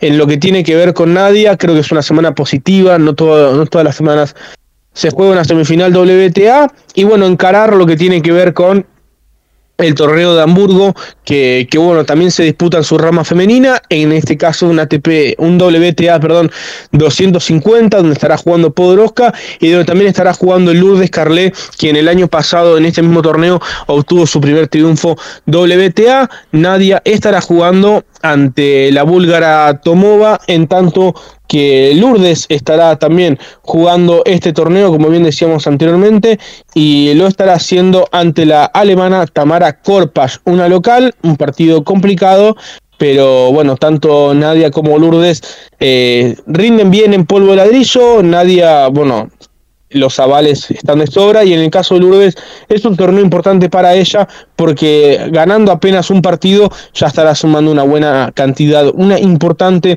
cantidad de puntos. Eso es lo que tiene que ver con los argentinos esta semana. En tanto que eh, el otro torneo que se disputa esta semana es el de, el de Newport en los Estados Unidos, torneo sobre césped. Y el día de ayer, eh, John Isner, a los 38 años superó a Tommy Paul, número 15 del mundo, fue 7-6 en el tercero, un John Isner quien está de capa caída esta temporada por primera vez desde el 2009, salió del top 50 y también del top 100 pero eh, ayer logró su séptimo triunfo, su octavo triunfo, perdón, esta temporada, superó a Tommy Paul, como bien decía, y está en las semifinales en Newport, un torneo que ha ganado en cuatro ocasiones. John Isner, que cuando juega en los Estados Unidos es un jugador diferente al, que se suele ver en el resto del año, y estará jugando John Isner eh, ante el gigante Mikkelsen. Fíjate vos, John Isner mide 2 metros 08 y, y, se enfrenta al gigante Mikkelsen, quien mide en realidad 1 metro 93. No es eh, extraordinariamente alto para la media del tenis, pero se ha ganado en buena ley su apodo. Es un jugador de 18 años la semana pasada ganó el ATP, eh, perdón, el Challenger de Chicago, venciendo incluso a Kei Nishikori en los cuartos de final. Y está en esta semifinal allí en Newport. Ayer superó a McKinsey McDonald. Y bueno, será un duelo interesante. John Isner de 38 años, el gigante Mikkelsen de apenas 18. La segunda semifinal en Newport. La otra será entre dos franceses, Hugo Humbert y Adrián Manarino. Eh, así que este torneo de Newport siempre nos trae novedades muy muy interesantes. Y por último eh, también se está disputando la Copa Hopman el retorno de esta vieja competición eh, mixta entre por naciones. Y ayer debutó España con la presencia de Carlos Alcaraz campeón de Wimbledon el día domingo. Ayer jugó ante David Goffin tenista belga. Ganó a duras penas su partido 18 en el Super Tiebreak del tercer set, y, luego cayeron junto a Rebeca Mazarova ante David Goffin y Elise Mertens. En este momento está jugando de vuelta a España ante Croacia. Está perdiendo Rebeca Mazarova ante Dona Bekic, una España que necesita ganar el día de hoy para tener chances de jugar la final del día de mañana. Más tarde estará jugando Carlos Alcaraz ante Borna Choric y ya en la final espera la sorpresiva Suiza, quien con Leandro Riedi y Celine Neff se impusieron en un grupo donde estaba la Dinamarca de Folger Rune y la Francia de Richard Gasquet y Alice Cornet. Muy bien, muchas gracias eh, Lautaro Miranda. Actualizamos fútbol, también tenis, primer tiempo cerrado en Puerto Madryn. Guillermo Brown de aquella ciudad está empatando uno a uno con All Boys. Y en lo que tiene que ver con el tenis, Andrés Rublev 6-5 arriba en el segundo set, estará sacando Francisco para mantenerse en partido y poder ir a la definición en el tiebreak del segundo set. Y en la Quali 3, en el Gran Premio de Hungría, acaba de terminar primero Hamilton por tres milésimas por arriba de Verstappen en la última vuelta. Tercero Norris, cuarto Piastri, quinto el chino Show. El resto hasta el décimo, una particularidad, están todos en 600 milésimas. Donde quieras, desde cualquier lugar del mundo, las 24 horas, con buen o mal tiempo, vivís momentos geniales. Escuchás MG Radio. Mabel Rodríguez, clases de canto interpretación, trabajo corporal y vocal. Comunicate a nmabelr.hotmail.com o al Instagram arroba nmabelr. Animate con Mabel Rodríguez.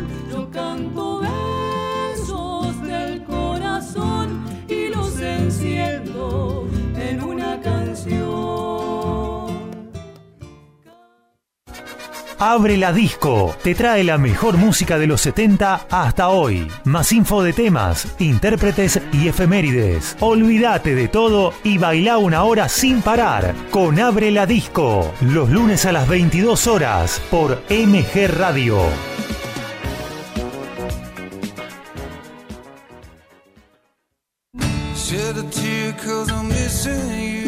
Entre la música y el silencio, entrevista y charlas. Entre la luz y la oscuridad, buena música. Entre el miedo y la confianza, entre dimensiones. Con Facu Romegiali y Lau Marzó, los martes a las 18 horas por MG Radio.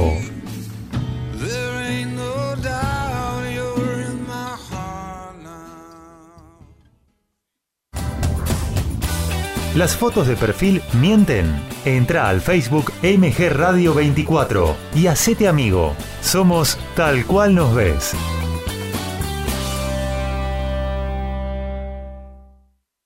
Hacer radio es posible en MG, el precio más bajo del mercado y un mes gratis. Haces el programa en el estudio o en tu casa. Comunicate a info.mgradio.com.ar o a nuestras redes sociales. MG Radio te va a sorprender.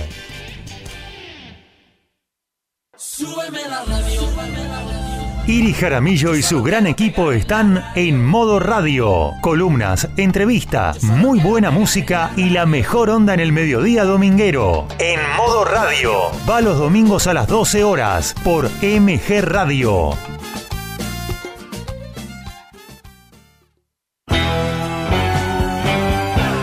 Estás en momentos geniales. Estás en MG Radio.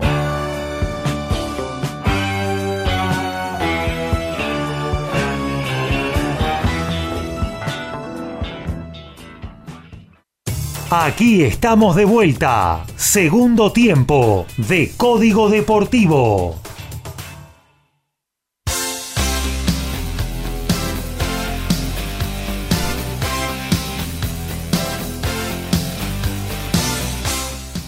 Arrancamos el segundo tiempo de Código Deportivo. Eh, vamos a eh, retransmitir lo que fue el muy buen programa que hizo Carlos Mauro, titulado Good Times, de jazz, blues, soul, rock, hermoso programa. Eh, lo vamos a, a, repetir apenas termine nuestro programa. recuerden que Good Times está todos los jueves, 21 horas en vivo, aquí en nuestra emisora, en nuestra casa, en MG Radio. Todavía tenemos automovilismo, básquetbol, eh, rugby, boxeo para compartir con todos ustedes hasta las 13 en esta, la 225 de Código Deportivo. Somos pasionales, tenemos buena onda y también nos calentamos. Sumate a Código Deportivo. Somos como vos.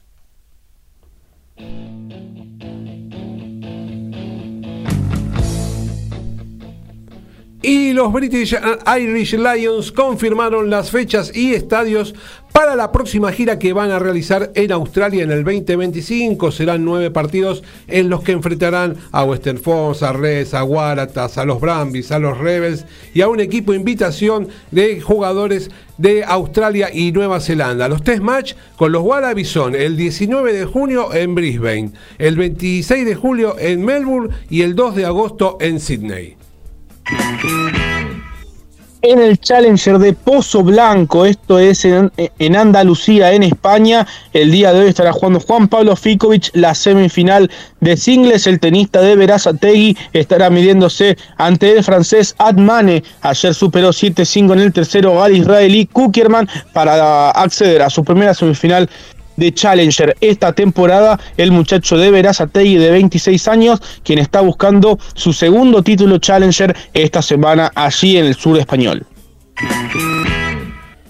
Y es lo que tiene que ver con el campeonato brasileño, de lo más fuerte que hay en Sudamérica hoy por hoy a las 16, Flamengo en el Maracaná recibe al América Minas Gerais, el Palmeiras en el Parque Antártica estará haciendo lo propio con Fortaleza, luego 18.30 Bahía versus Corinthians, Cuiabá versus San Pablo y a las 21 horas el gremio de Porto Alegre estará enfrentando al Mineiro.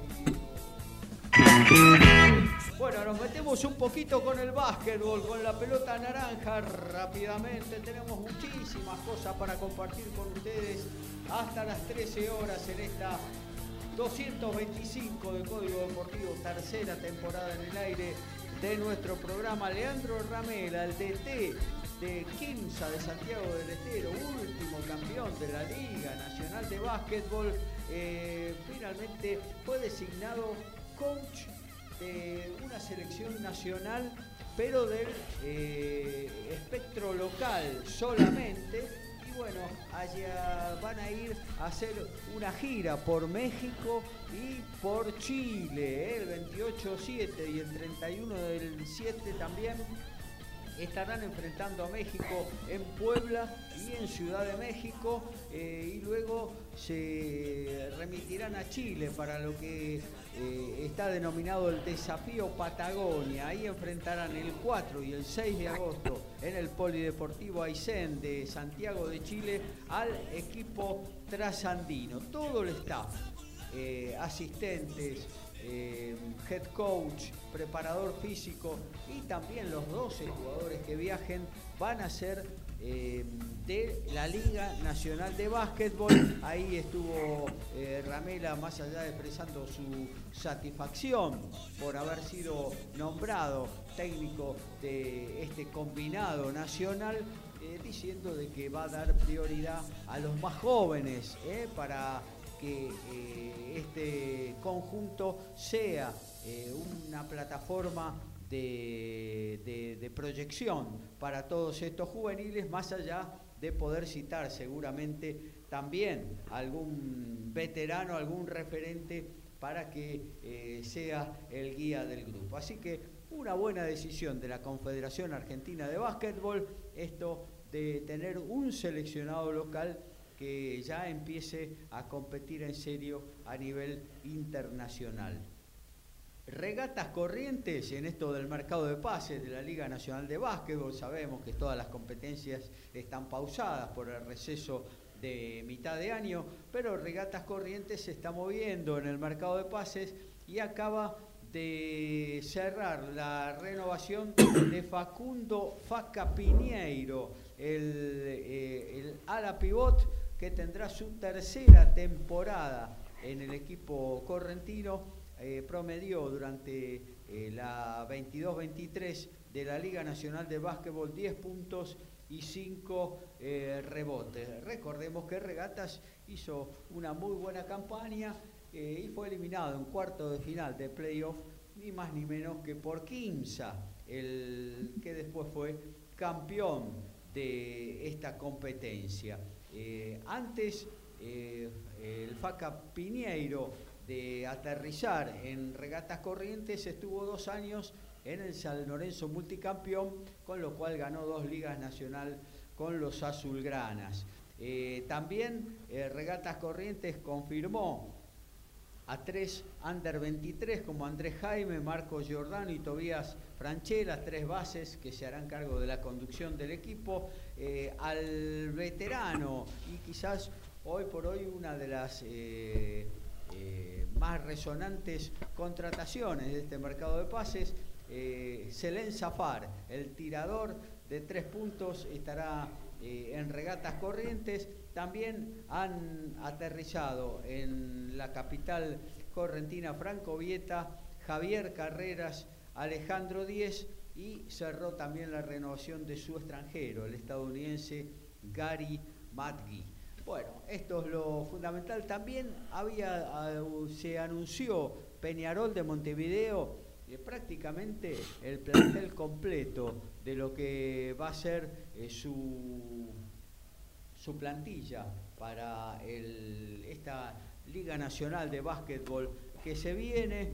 Eh, y bueno, hay buenas eh, noticias para los fanáticos eh, eh, para los fanáticos marplatenses, ¿no? Esos que llenan ahí el, coliseo donde se juega habitualmente el polideportivo de Mar del Plata, donde se juegue, donde es tan fuerte el, equipo peñarolense a la hora de su localía. Las dos renovaciones que son más importantes para los mil rayitas son la de Joaquín Balinotti y Tomás Monacci, el base de 24 años y 1,85 metro 85 que promedió 8 puntos durante la temporada, y el alero Tomás Monacci de 1,96 metro 96, también muy joven, 25 años con 11 puntos de promedio. Eh, en el perímetro también cerraron eh, el regreso de Julián Morales, que debutó en el Mil Rayitas y que viene de jugar en Platense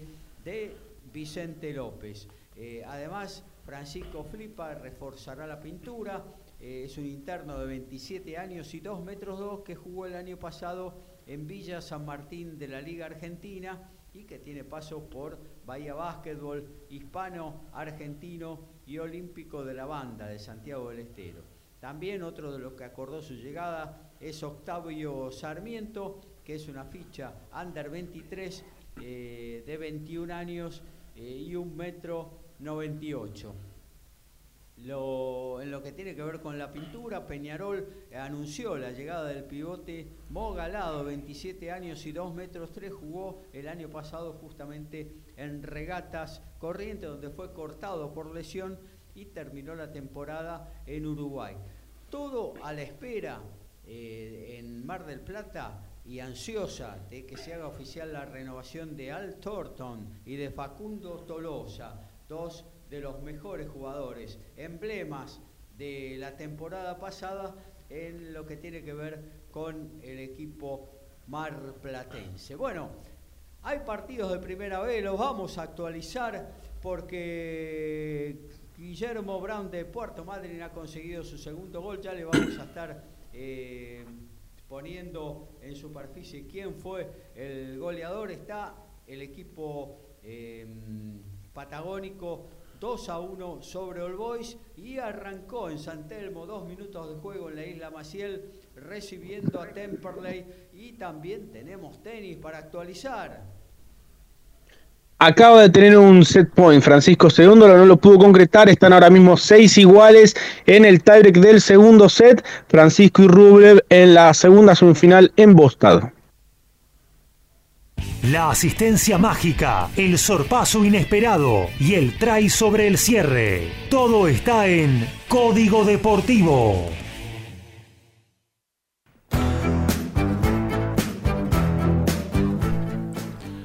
En el día de hoy se enfrentaron dos de los rivales de los Pumas en el Mundial en un amistoso. Fue Japón que enfrentaba a Samoa como son partes del grupo D junto a los argentinos en la madrugada, de hoy en la ciudad de Sapporo a las 2 y 45 de nuestro país. El resultado fue Japón 22, Samoa 24. Ojo con Samoa que tiene el plantel varios All Blacks, ex All Blacks, perdón un Samoa que está en el puesto 12 del ranking y Japón en el puesto 10. El día de ayer se bajó Holger Rune del ATP 250 de Umag en Croacia, allí en la playa, sobre el Mediterráneo y debido a esa baja ingresó Juan Manuel Cerúndolo de manera directa al cuadro principal, un cuadro escueto en el cual el primer cabeza de serie será el checo Yiri Lejechka, pero que tendrá la presencia estelar de Stamba Brinca, Dominic Tim y el gran regreso de la leyenda croata de Marin Cilic, jugando su segundo torneo esta temporada tras haber seleccionado el pie en el torneo de Chennai en la India. Estará haciendo su gran regreso Marin Cilic en un torneo en el cual, como bien decíamos, está jugando Juan Manuel Cerúndolo y también está Federico Coria en el cuadro principal en un torneo en el que su hermano Guillermo fue campeón en el 2005. Pasamos por Brasil también, ahora vamos a irnos a la vecina orilla, cruzamos el charco, ya están jugando Racing de Montevideo versus Deportivo Maldonado en Uruguay a las 15, Danubio recibirá a River Play 19.30 en el Parque Central Nacional. Estará haciendo lo propio con Cerro Largo. Bueno, nos metemos en el rugby, Alfredo. Bueno, como habíamos comentado al principio de nuestro programa, eh, Sansar eh, finalmente confirmó que en el 2024 se va a jugar una edición de Championship, pero para M20, un torneo en el que van a participar los, los Pumitas, una competencia que va a ser anual y que seguramente le va a dar mucha experiencia a los jugadores argentinos que sean parte de eso. Ya en Europa se jugaba el Seis Naciones de forma paralela cuando M20, cuando se juega el torneo eh, con los más grandes. Eh, en esta va a ser como una versión del hemisferio sur. Todos, muchos dicen que bueno, que ante la evidencia del torneo mundial donde Irlanda, Francia y Inglaterra sacaron diferencias por encima de los equipos del hemisferio sur, se terminó de definir una situación que se venía hablando hace mucho de eh, jugar este campeonato donde van a estar implicadas las cuatro naciones del hemisferio sur, las mismas que juegan el Championship tradicional, en un certamen que va a ser como un intermedio entre aquellos equipos que eh, jugadores que recién se inician y que después van a ser futuros eh, eh, preseleccionados a los seleccionados más importantes de esta región. Una experiencia de, la verdad que de alto nivel para, para los muchachos, va, para todos los que juegan este torneo y va a comenzar el, como decíamos, el próximo año va a ser en la ciudad de Gold Coast, en Australia. Y va a ser a partir del 2024, se va a jugar durante tres semanas, todos los fines de semana se van a enfrentar todos contra todos y la verdad que es una linda oportunidad para aquellos eh, chicos argentinos que, como siempre decimos, seguramente van, muchos de ellos van a ser futuros Pumas. Aparte sirve de previa al Mundial de, de la especialidad también. Así es, porque el Mundial de especialidad también se juega todos los años porque al ser M20 todos los años vos renovás el plantel, hay muy poquitas excepciones para que pueda repetir algún jugador. Pero bueno, eh, como bien vos decís, eh, sirve como experiencia a la previa a todos los mundiales que se juegan de la especialidad. El otro día vos me comentabas acerca de cómo era la situación de los, Pumitas y cómo llegaban a muchos de ellos a jugar y la verdad que me quedó dando vueltas y estuve haciendo como una pequeña investigación dándole eh, manija un poco a lo que vos me preguntabas y bueno, todo surge a través del plan de... Mm, del centro de alto rendimiento que tiene la UAR, ¿no? que todos los años va renovando sus, sus acciones. De hecho, eh, creo que la mayoría, no sé si todos los jugadores que hoy integran el plantel de los Pumas fueron parte de este plan eh, alguna vez.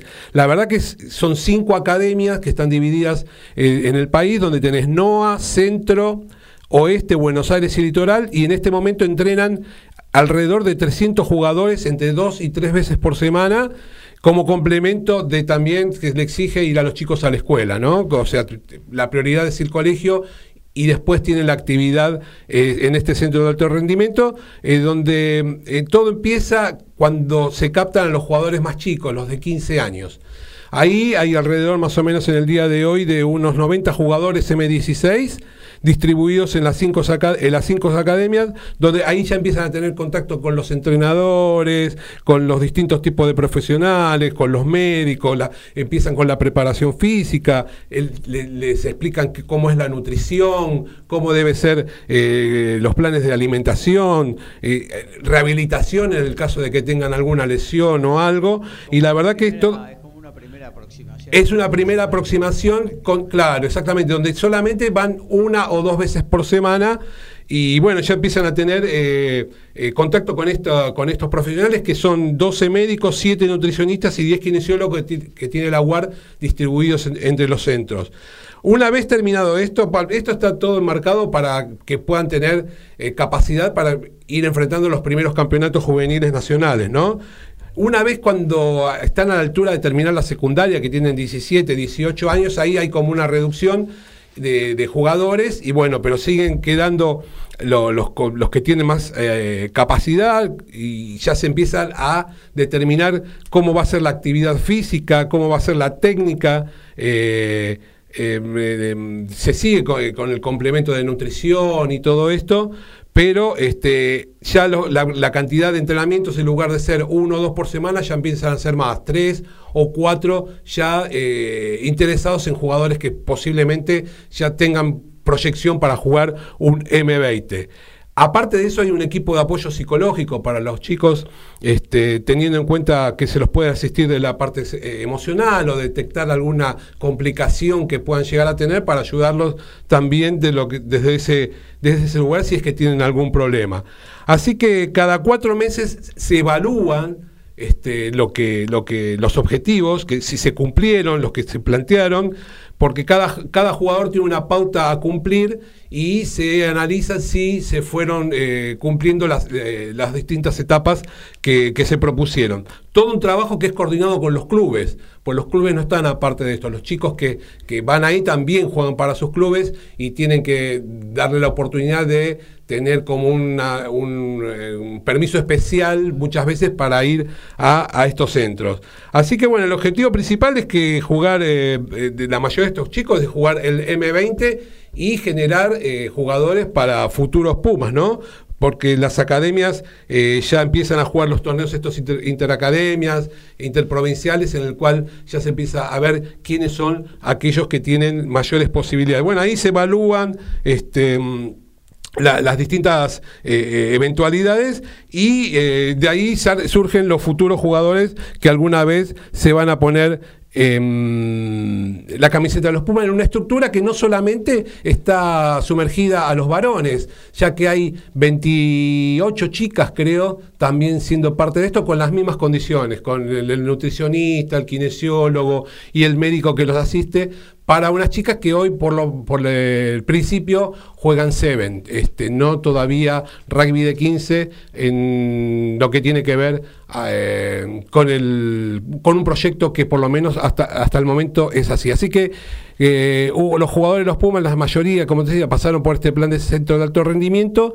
y en Buenacá, en Buenos Aires, eh, en la sede Puma es donde se juntan los jugadores, en el litoral en Rosario, en el centro en, Córdoba y así en todos los, eh, en el NOA en Tucumán y así todos los, los chicos tienen la posibilidad de entrar en un entorno de de, en el cual pueden ir desarrollando sus capacidades. La verdad que eh, un plan interesante de la UAR para, para generar, bueno, lo que todos decimos, jugadores profesionales, porque hay que dividir en el rugby el mundo profesional del, mundo amateur.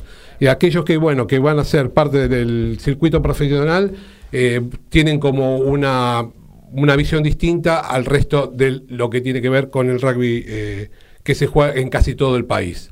¿Mm? Mira, antes de pasar a otro tema, déjame pasar así. Sí, sí. Eh, imaginariamente a través de Lautaro Miranda por Suecia, porque tenemos algunas buenas novedades por aquellos lugares, Lautaro. Sí, Gaby, porque Francisco Cerúndolo se quedó con el segundo set 9-7 el tiebreak. Está ahora mismo sacando Andrés Rublev 0-1 en el tercero y 0-15. Habrá que ver si Francisco puede golpear al ruso en el inicio de este tercer set. Eh, así que, bueno, eh, favorable para Francisco que iguala las cargas y ahora lidera en el tercero a un pasito de, la, de una nueva final allí en Suecia. Siguiendo con la volada, World Rugby dio a conocer eh, este, o confirmó en realidad la modificación y la renovación del circuito mundial de Seven en lo que tiene que ver el formato, en la intención de supuestamente buscar nuevos adeptos y también nuevos sponsors que pongan platita para que se siga jugando el torneo. Se va a imitar el que es el sistema olímpico, así que de esta manera se reduce la cantidad de equipos de 16 a 12 y lo mismo de la misma forma se reduce la cantidad de torneos, se reduce de em, a 7 eh, eh, partidos, siete etapas regulares y una gran final que en esta ocasión va a ser en Madrid, donde los de los todos los equipos que participan de los 12 van a quedar 8 solamente los que van a jugar el torneo final los cuatro restantes del noveno al 12 van a jugar un repechaje con los cuatro que juegan el challenge y los cuatro mejores van a jugar de ese challenge van a jugar al otro año eh, la elite del rugby eh, eh, mundial de Seven. Así que todo va a comenzar eh, este año, el 2 de diciembre en Dubái y el del 31 de mayo al 2 de junio se van a jugar eh, las eh, finales en la ciudad de Madrid, en un equipo argentino que había terminado segundo en el torneo anterior, detrás de Nueva Zelanda que salió campeón, y bueno, ya se evalúan cuáles son las cuestiones positivas y cuáles son las cuestiones negativas acerca de esto. La, sacando la primera segunda fecha, que va a haber solamente una semana de distancia, el resto de los torneos ya van a estar más alejados, va a haber como un mes entre uno y otro. Eso le permite a los equipos llegar más descansados, porque cuando se jugaba la, etapa, eh, el, año anterior, muchas de las... Em, de los torneos iban eh, con una semana de diferencia entre uno y otro y el segundo la verdad se hacía bastante agotador teniendo en cuenta que se juegan eh, tres partidos por día no los muchachos. Esto con Alfredo que va a tener que reconvertirse porque eh, bueno a partir de, la llegada por ejemplo de Rodrigo Igro a los Pumas y quizás alguno más tenga la posibilidad de irse al rugby 15 Sí, González Rizoni también dejó los Sevens para eh, sumarse, hoy es parte del plantel de Argentina 15, después de haber estado con los Pumas cuando jugaron acá en Argentina. Eh, va a tener que convertirse, es verdad, pero bueno, el equipo argentino tiene una base importante. La verdad que el trabajo de Gómez Cora, que fue un trabajo a largo plazo, hace varios años que está dirigiendo el plantel, tiene una base importante de jugadores con un trabajo lindo. Yo sé que este, eh, hay jugadores que determinan... Este, por qué está uno y por qué no está otro, y son por, pequeños detalles que hacen que determinen quién está y quién no está. Pero bueno, como te digo, hay jugadores que vienen por detrás, que vienen con un lindo trabajo, que seguramente van a tener la oportunidad. Y en esta reconversión vamos a ver qué es lo que pasa, ¿no? Porque hay que ir y jugar eh, los torneos y ver cuáles son, van a ser los resultados. Ahí sí, ahí sí la, es muy importante porque Moneta... Y alguna vez fue tentado, ¿viste? Lo que pasa es que hay que ver cómo es. Este, vos tenés, a, por ejemplo, a Revol, que hace, no sé, debe ser toda la vida jugó Seven y está eh, encantado con no se va a ir de ahí. Vamos, cada uno va, va a ver eh, por qué lado le pasa, por qué lado le gusta. Yo creo que a muchos, la mayoría, le gustaría volver a jugar al 15, pero eh, por tener jugadores como Igro, que creo que, desde el 2017 que no jugaba 15. Em, pero lo importante es el trabajo este que está haciendo Gómez Cora, en el cual hay una base de jugadores importantes que pueden reemplazar a los que están hoy en el equipo nacional. La otra cuestión en contra que dicen, bueno, que hay que hay dos viajes a Asia, de los cuales entre torneo y torneo vos tenés 50 días y en esos 50 días te pasás 8 días arriba de un avión. Pero bueno, son situaciones de vivir en este lugar del mundo que queda tan lejos de todo, donde se juegan los torneos importantes de rugby. Vamos pasando ya para ir terminando, ya que Fernández Lobe, Ignacio, el hermano del Corcho, eh, dio a conocer la lista de 26 jugadores que de Argentina 15 para la gira de los cuatro partidos que se van a realizar acá en Sudamérica. Una oportunidad, como decíamos, para varios jugadores que ya se pusieron alguna vez la camiseta de los Pumas, a ver si tienen una mínima chance de alguna posibilidad de ser parte de los 33 que finalmente van a ir a Francia. Así que tenés, por ejemplo, jugadores muy destacados que ya jugaron, como dijimos en los Pumas, como Bautista Delgui, Facundo Bosch, eh, Luciano González, que recién hablamos de él, Santiago Medra que juega eh, el Super Rugby, Oviedo, Sordoni, Bogado, varios chicos que alguna vez eh, ya se pusieron la camiseta de los Pumas y bueno, hoy van a ser parte de Argentina 15. Después del Mundial mm, se le dieron descanso a los chicos del el M20 y no fueron convocados ninguno de los que participó en el Mundial Sub-20 eh, por parte de los Pumitas. Sí fueron llamados algunos que jugaron en Dogos y en Pampas, pero bueno, este, este, no fueron parte de los M15. Posiblemente los chicos que jugaron el Mundial M20 van a ser eh, convocados para los dos últimos partidos que tiene Argentina en esta gira, donde va a debutar con Namibia, nada más y nada menos, uno de los equipos mundialistas que viene a hacer una gira acá por Sudamérica antes de irse para el Mundial en Francia, el 29 de julio. El 5 de agosto va a ser con Chile en Antofagasta, el 19 de julio, eh, perdón, el 19 de agosto con Uruguay en Montevideo y se cierra el 26 de agosto en Santiago de Chile con el equipo trasandino. Con esto cierro cortito. Ya Rugby dio a conocer eh, lo que la tarjeta roja en el Mundial se va, no se va a aplicar la regla de los 20 minutos, esa que se llamaba la regla de la, tarjeta naranja. De ahora en más, si te expulsan en el Mundial, va a ser de forma definitiva. La, regla fue probada en el Super Rugby Pacific de este año y la verdad que los resultados aparentemente no fueron los satisfactorios. Así que si te expulsan afuera, este, te quedas con 14. La regla anterior te permitía a los 20 minutos ingresar un nuevo jugador pasado los 20 minutos y fue, como fue analizada y estuvieron de acuerdo a tal punto que ya en el Mundial M20 eh, esta regla no fue aplicada. Muy bien. Eh, ¿Qué te parece si hacemos, aunque sea un vuelo rasante, por lo que se juega hoy en el rugby argentino? Sí, cómo no, ya tenemos una nueva fecha del, del top 12, del Urba Top 12, donde tenemos siempre partidos atractivos para ver. Arrancamos con Alumni Hindú, Alumni que está prendido ahí en un, compacto de varios equipos que están en la parte alta de la tabla. Eh, segundo, en la, compartiendo con Belgrano, recibiendo a Hindú, que está ganando los últimos partidos y está quinto ahí pendiente, muy cerquita del SIC, a ver si se puede meter entre los eh, semifinalistas.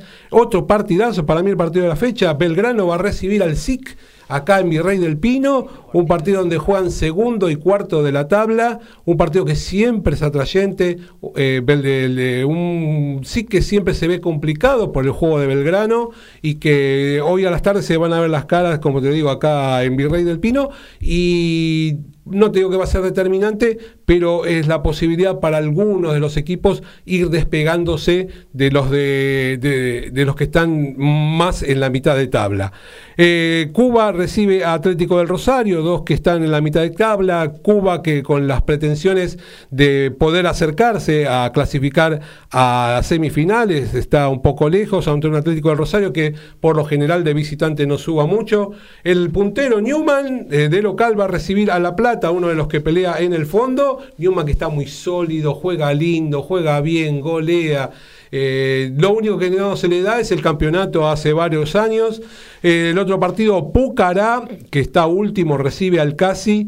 Eh, un Pucará que creo que es una de las últimas oportunidades de empezar a sumar porque tiene solamente dos puntos, le lleva el que su seguidor en la tabla inmediata superior, creo que tiene alrededor de 15 puntos, está realmente muy lejos, tiene que empezar a sumar ahora porque si no se le esfuman las chances. El arsenal del rugby. Exactamente, el arsenal del rugby no puede, sumó, dos puntos bonus defensivos en lo que van las 14 fechas del torneo. No ganó nunca. En lo que va de este campeonato. Y en el último partido, San Luis, el otro que pelea por eh, quedarse en el Urba Top 12, eh, recibe a Buenos Aires en un partido que, bueno, veremos cómo se va a dar. San Luis que necesita seguir ganando para despegar y San Luis y Buenos Aires que está en una mitad de tabla. Eh, adaptándose un poco a la categoría y bueno, no sufriendo las consecuencias del año pasado de estar peleando en el fondo.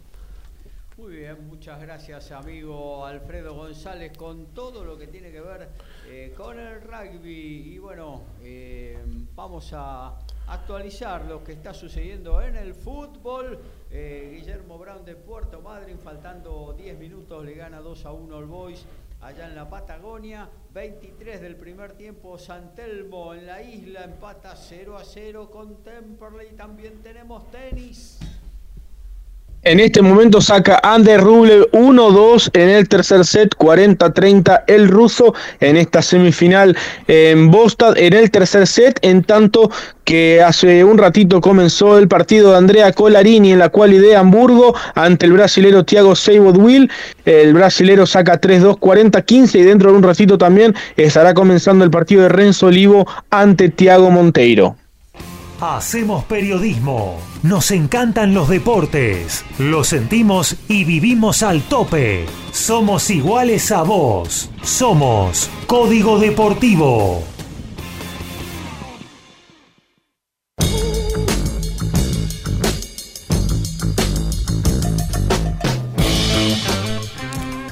Y Warren Gatland, el head coach de Gales, nombró un plantel de 43 jugadores para la próxima concentración del Dragón que se va a hacer nada más y nada menos que en Turquía en la previa de los amistosos antes del Mundial. Del 23 al 31 de julio van a estar jugando, el 5 de agosto van a enfrentar a Inglaterra en Cardiff y en la previa ya estuvieron concentrados en Suiza con 48 jugadores, eh, donde de a poco se van reduciendo y después del partido con Sudáfrica el 19 de agosto se sabrá quiénes son los 33 que van al Mundial. Se sorteó el cuadro principal del ATP 500 de Hamburgo. Sebastián Baez, que bueno, siempre tiene este tipo de suerte en los sorteos, debutará ante el número uno del cuadro Casper Ruud, 4 del ranking ATP. También estará jugando Pedro Cachín enfrentando al cabeza de serie número 7 Alejandro Davidovich Fokina. Tomás Echeverry, sexto cabeza de serie, debutará ante el serbio Laszlo Yere, en tanto que Francisco Cerúndolo, quinto cabeza de serie, jugará ante el alemán Yannick Hanfan. Y por último, Guido Pela debutará ante el finés Emil Russubori. Además, pueden sumarse Renzo Olivo o Andrea Colarini desde la quali. Ambos integran el mismo sector, así que en el mejor de los casos, solo uno de ellos podrá sumarse. Nos metemos en el automovilismo, nos decía hace un ratito nada más, antes de entrar en la segunda hora de Código Deportivo del final de la clasificación Alfredo González y él lo estuvo viendo, así que mejor que lo cuente él porque sobre la hora en la última vuelta parece ser que se viene la recuperación de Mercedes que con Hamilton eh, obtuvo la pole position en este dificilísimo circuito intrincado, trabado, angosto, con muy pocos lugares para el sobrepaso. Mañana parte primero Louis Hamilton como en las viejas épocas, Alfredo. Así es, estuvimos viendo mientras estábamos desarrollando el programa y en la última vuelta, a, dos minutos del final, eh, Verstappen parecía que tenía todo cocinado, de hecho se fue a los boxes y se fue a dormir la siesta y lo durmieron a él porque en el último intento, en la última vuelta rápida, Hamilton le arrebató el primer puesto por tres milésimas donde el inglés eh, festejó, se lo vio muy contento sacudiendo el volante de su eh, Mercedes y le arrebató, como decíamos, el primer puesto a un Verstappen que venía tranquilo, se, parece que se confió y se lo sacaron. Otro, el tercero fue el otro McLaren, el de Norris. Cuarto Piastri, que estaba en la puesto noveno y en la última vuelta también eh, pudo tener su vuelta rápida y subir al cuarto puesto. El que estaba décimo era el chino Song Hu, el, perdón, el chino Show, y subió al quinto puesto, donde fueron los que pudieron tener eh, las mejores réditos en ese último, en esa última parte de la cual y 3. Leclerc también estaba séptimo, lo pasó, pasó al sexto puesto y el resto terminó séptimo Alonso, octavo Checo Pérez, noveno Botas, décimo Hulkenberg, en una quali que en, un principio eh, parecían todos este, estar eh, un poco a la expectativa de lo que podía ser ese final que fue bastante electrizante. Bueno, y lo que tiene que ver con un poco la sorpresa, ¿no? Porque en tiene que ver con la primera parte de la quali, la quali 1, em, quedó afuera la otra.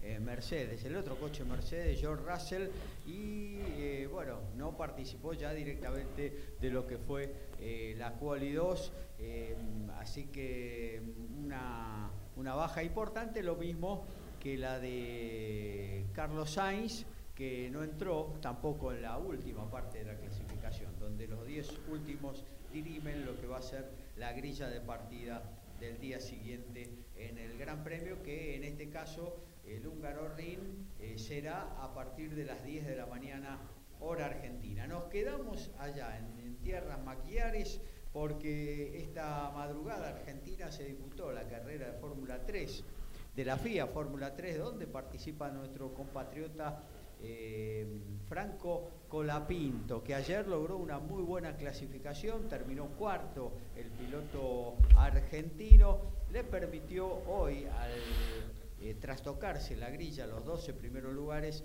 partir desde el octavo lugar, eh, pudo realizar una largada eh, interesante sin ningún roce y luego eh, superó al búlgaro Nikola Tolsov para quedarse finalmente con el séptimo lugar. Gabriele Mini, el italiano que partió luego de haber sido decimosegundo en la clasificación, partió esta mañana en la pole eh, superó a Gabriel Bortoleto, el brasileño que está prácticamente con medio título en el bolso. Eh, tercero fue el ruso Nikita Bedrin.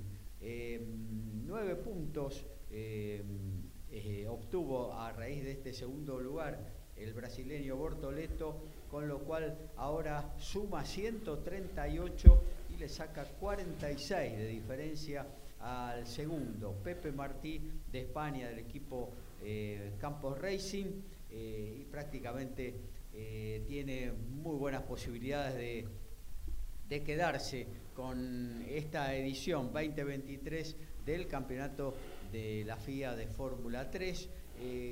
¿Qué pasa con Colapinto? Hoy está en quinta posición, pero es, es una posibilidad concreta determinar eh, el campeonato, que todavía faltan un par de, jornadas más, en, la tercera posición, no digo en la segunda porque con 78 eh, a 14 puntos de, Martí se ve un poquito lejos, pero está eh, solamente a 9 de Gabriel Emini, el ganador de esta madrugada, que está en el tercer lugar. Eso le permitiría acercarse mañana, que va a alargar desde el cuarto, eh, desde la cuarta posición y donde están los puntos gordos, ¿no? Porque hoy fue una carrera el sprint, donde al ganador le da 10 puntos, mañana se duplica esa cantidad en una carrera que va a llegar hasta las 25 vueltas.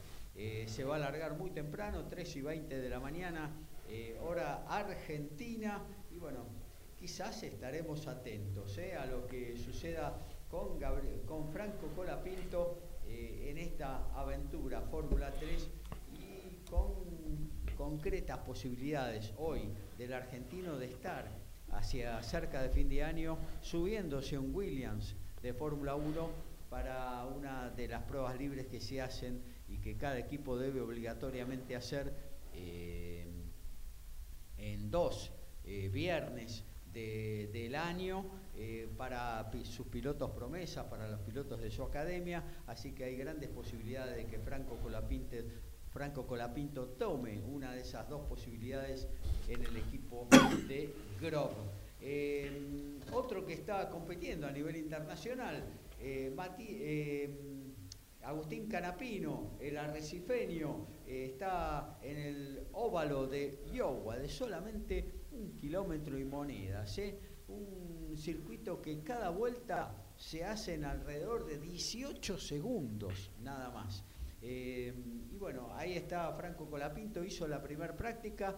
Se tendría que haber, eh, a partir de las 10.30, hecho la clasificación, pero un terrible eh, temporal azotó Iowa y bueno, se ha suspendido momentáneamente esa clasificación que iba a desembocar en la carrera, porque es una fecha doble, se corre sábado y domingo, que iba a desembocar en la primera carrera, hoy sábado 16 horas, mañana domingo a las 15 será la segunda. Al ser una vuelta tan corta se corren ni más ni menos que 250 vueltas.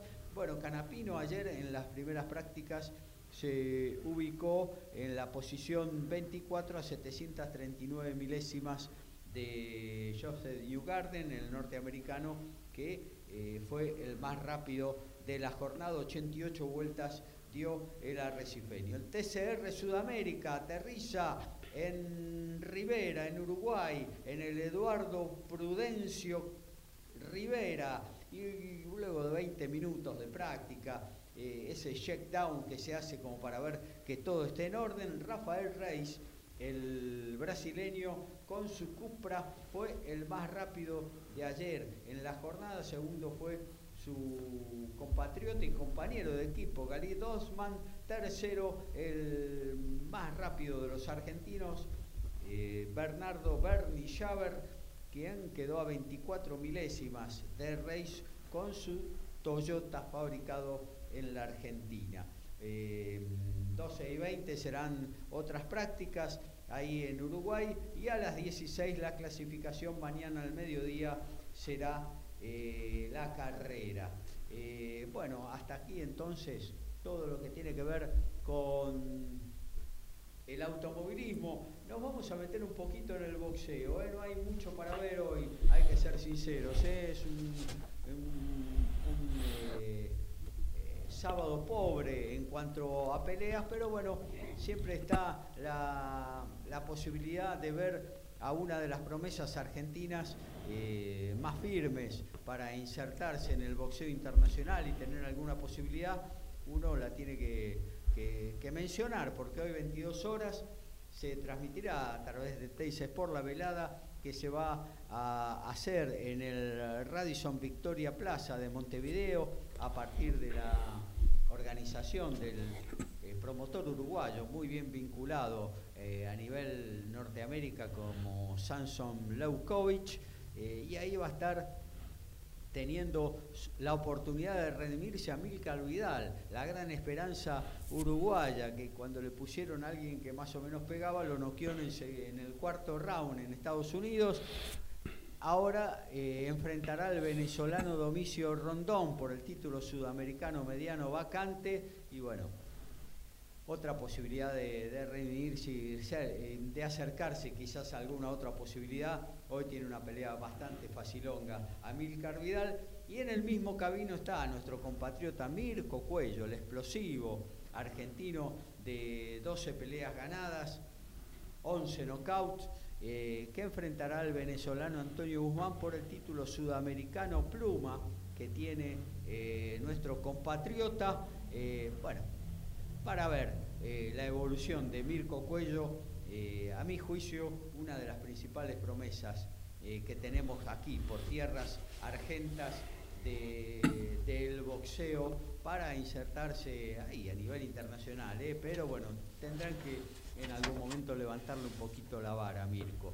Hoy pelea con un boxeador joven que la va a venir a pelear, pero que está es inferior a Cuello. Esperemos que no haya ninguna sorpresa.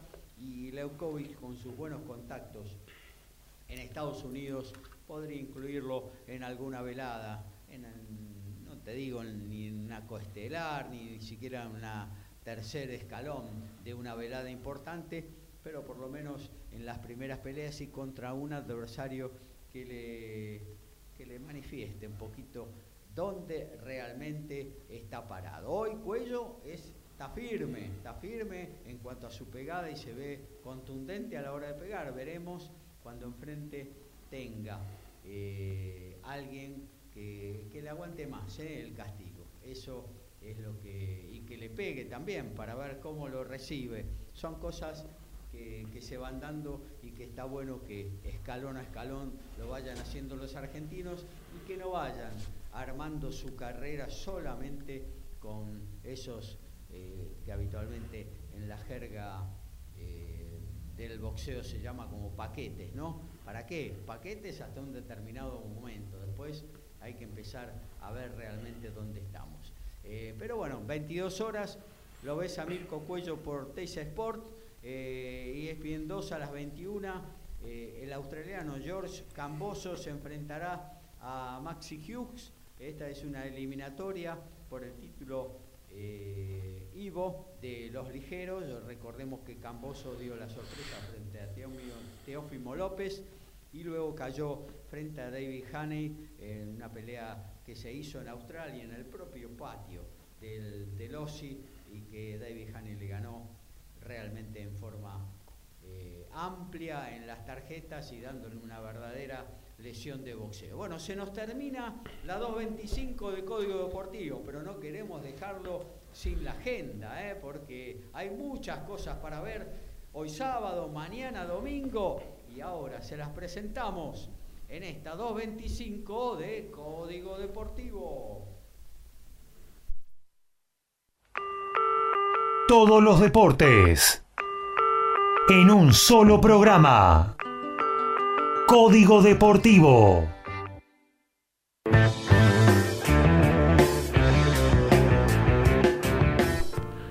Lo que tiene que ver con el rugby, todo en el día de hoy y por el Urba Top 12, Alumni Hindú, Belgrano SIC, Cuba Atlético del Rosario, Pucará Casi, San Luis, Buenos Aires, 15-15, todos por estar más. Por el cable básico, 15 minutos más tarde, 15-30 horas, Newell recibe a La Plata por ESPN Extra. Lo que tiene que ver con la Liga Profesional de Fútbol, 15.30, San Lorenzo, Argentina por ESPN, argentino por ESPN, a las 18. Estudiantes eh, Belgrano y a las 20.30 por TNT Platense Huracán mañana 16.30 Atlético Tucumán Independiente por TNT, por la TV Pública 18.45 en Varela el Halcón recibe a Sarmiento y a las 21 por ESPN en Arroyito Rosario recibe al campeón a River Play el lunes otro de la TV pública, 16.30 Vélez recibiendo Unión, un partido por la zona baja, 16.30 también por TNT eh, Talleres de Córdoba frente a Gimnasia de la Plata 18.30 de nuevo TNT Banfield Godoy Cruz 19.30 por ESPN Racing Club versus Central Córdoba de Santiago del Estero 2045 Boca recibe a Newell, se cierra todo el martes con Barraca Central Arsenal por ESPN 15.30, 18 horas. Colón versus Tigre por TNT y por ESPN cierran la jornada 20.30. Instituto Lanús.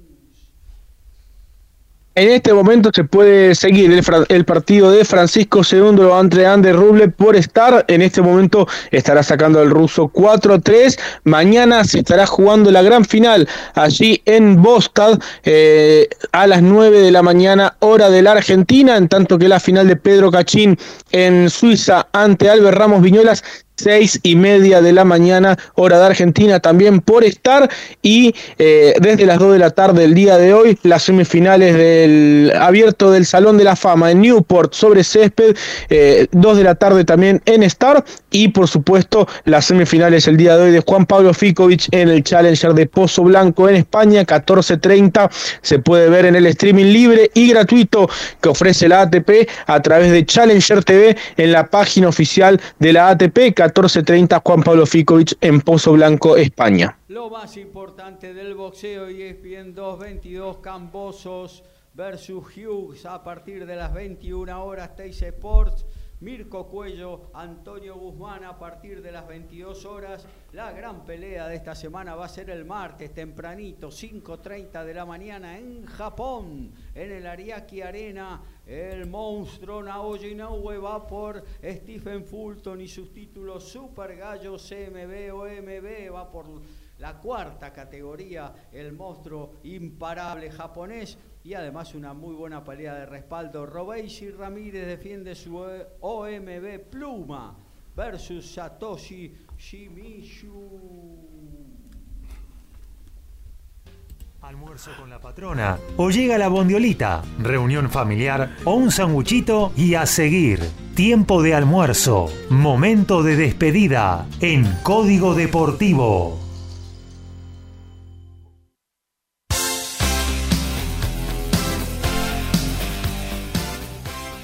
Se nos viene Times, la repetición del buen programa de Carlos Mauro del jueves pasado, jazz, blues, soul, rock, muy buena música, muy buenos apuntes y curiosidades de Mauro, ahí lo van a estar disfrutando por una hora en el aire de MG Radio, por nuestra parte nos despedimos hasta las 22 horas del próximo miércoles, donde vamos a estar por hora y media recorriendo todas las páginas deportivas. Y vamos a dejar esa media hora final del día para que la corone de gran manera TMO con Alfredo González. Mañana en vivo, 12 horas en modo radio. Y el Gladys, Iris, Jaramillo, el gran aire de MG Radio. Alfredo González, buen fin de semana. Buen fin de semana, gracias por eh, dejarme participar de este tan lindo programa. Nos reencontramos el próximo miércoles con más Código Deportivo y con TMO. Lautaro Miranda, abrazo grande también hasta el próximo miércoles.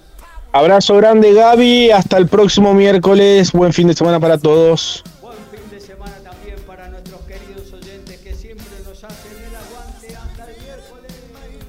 Queridos oyentes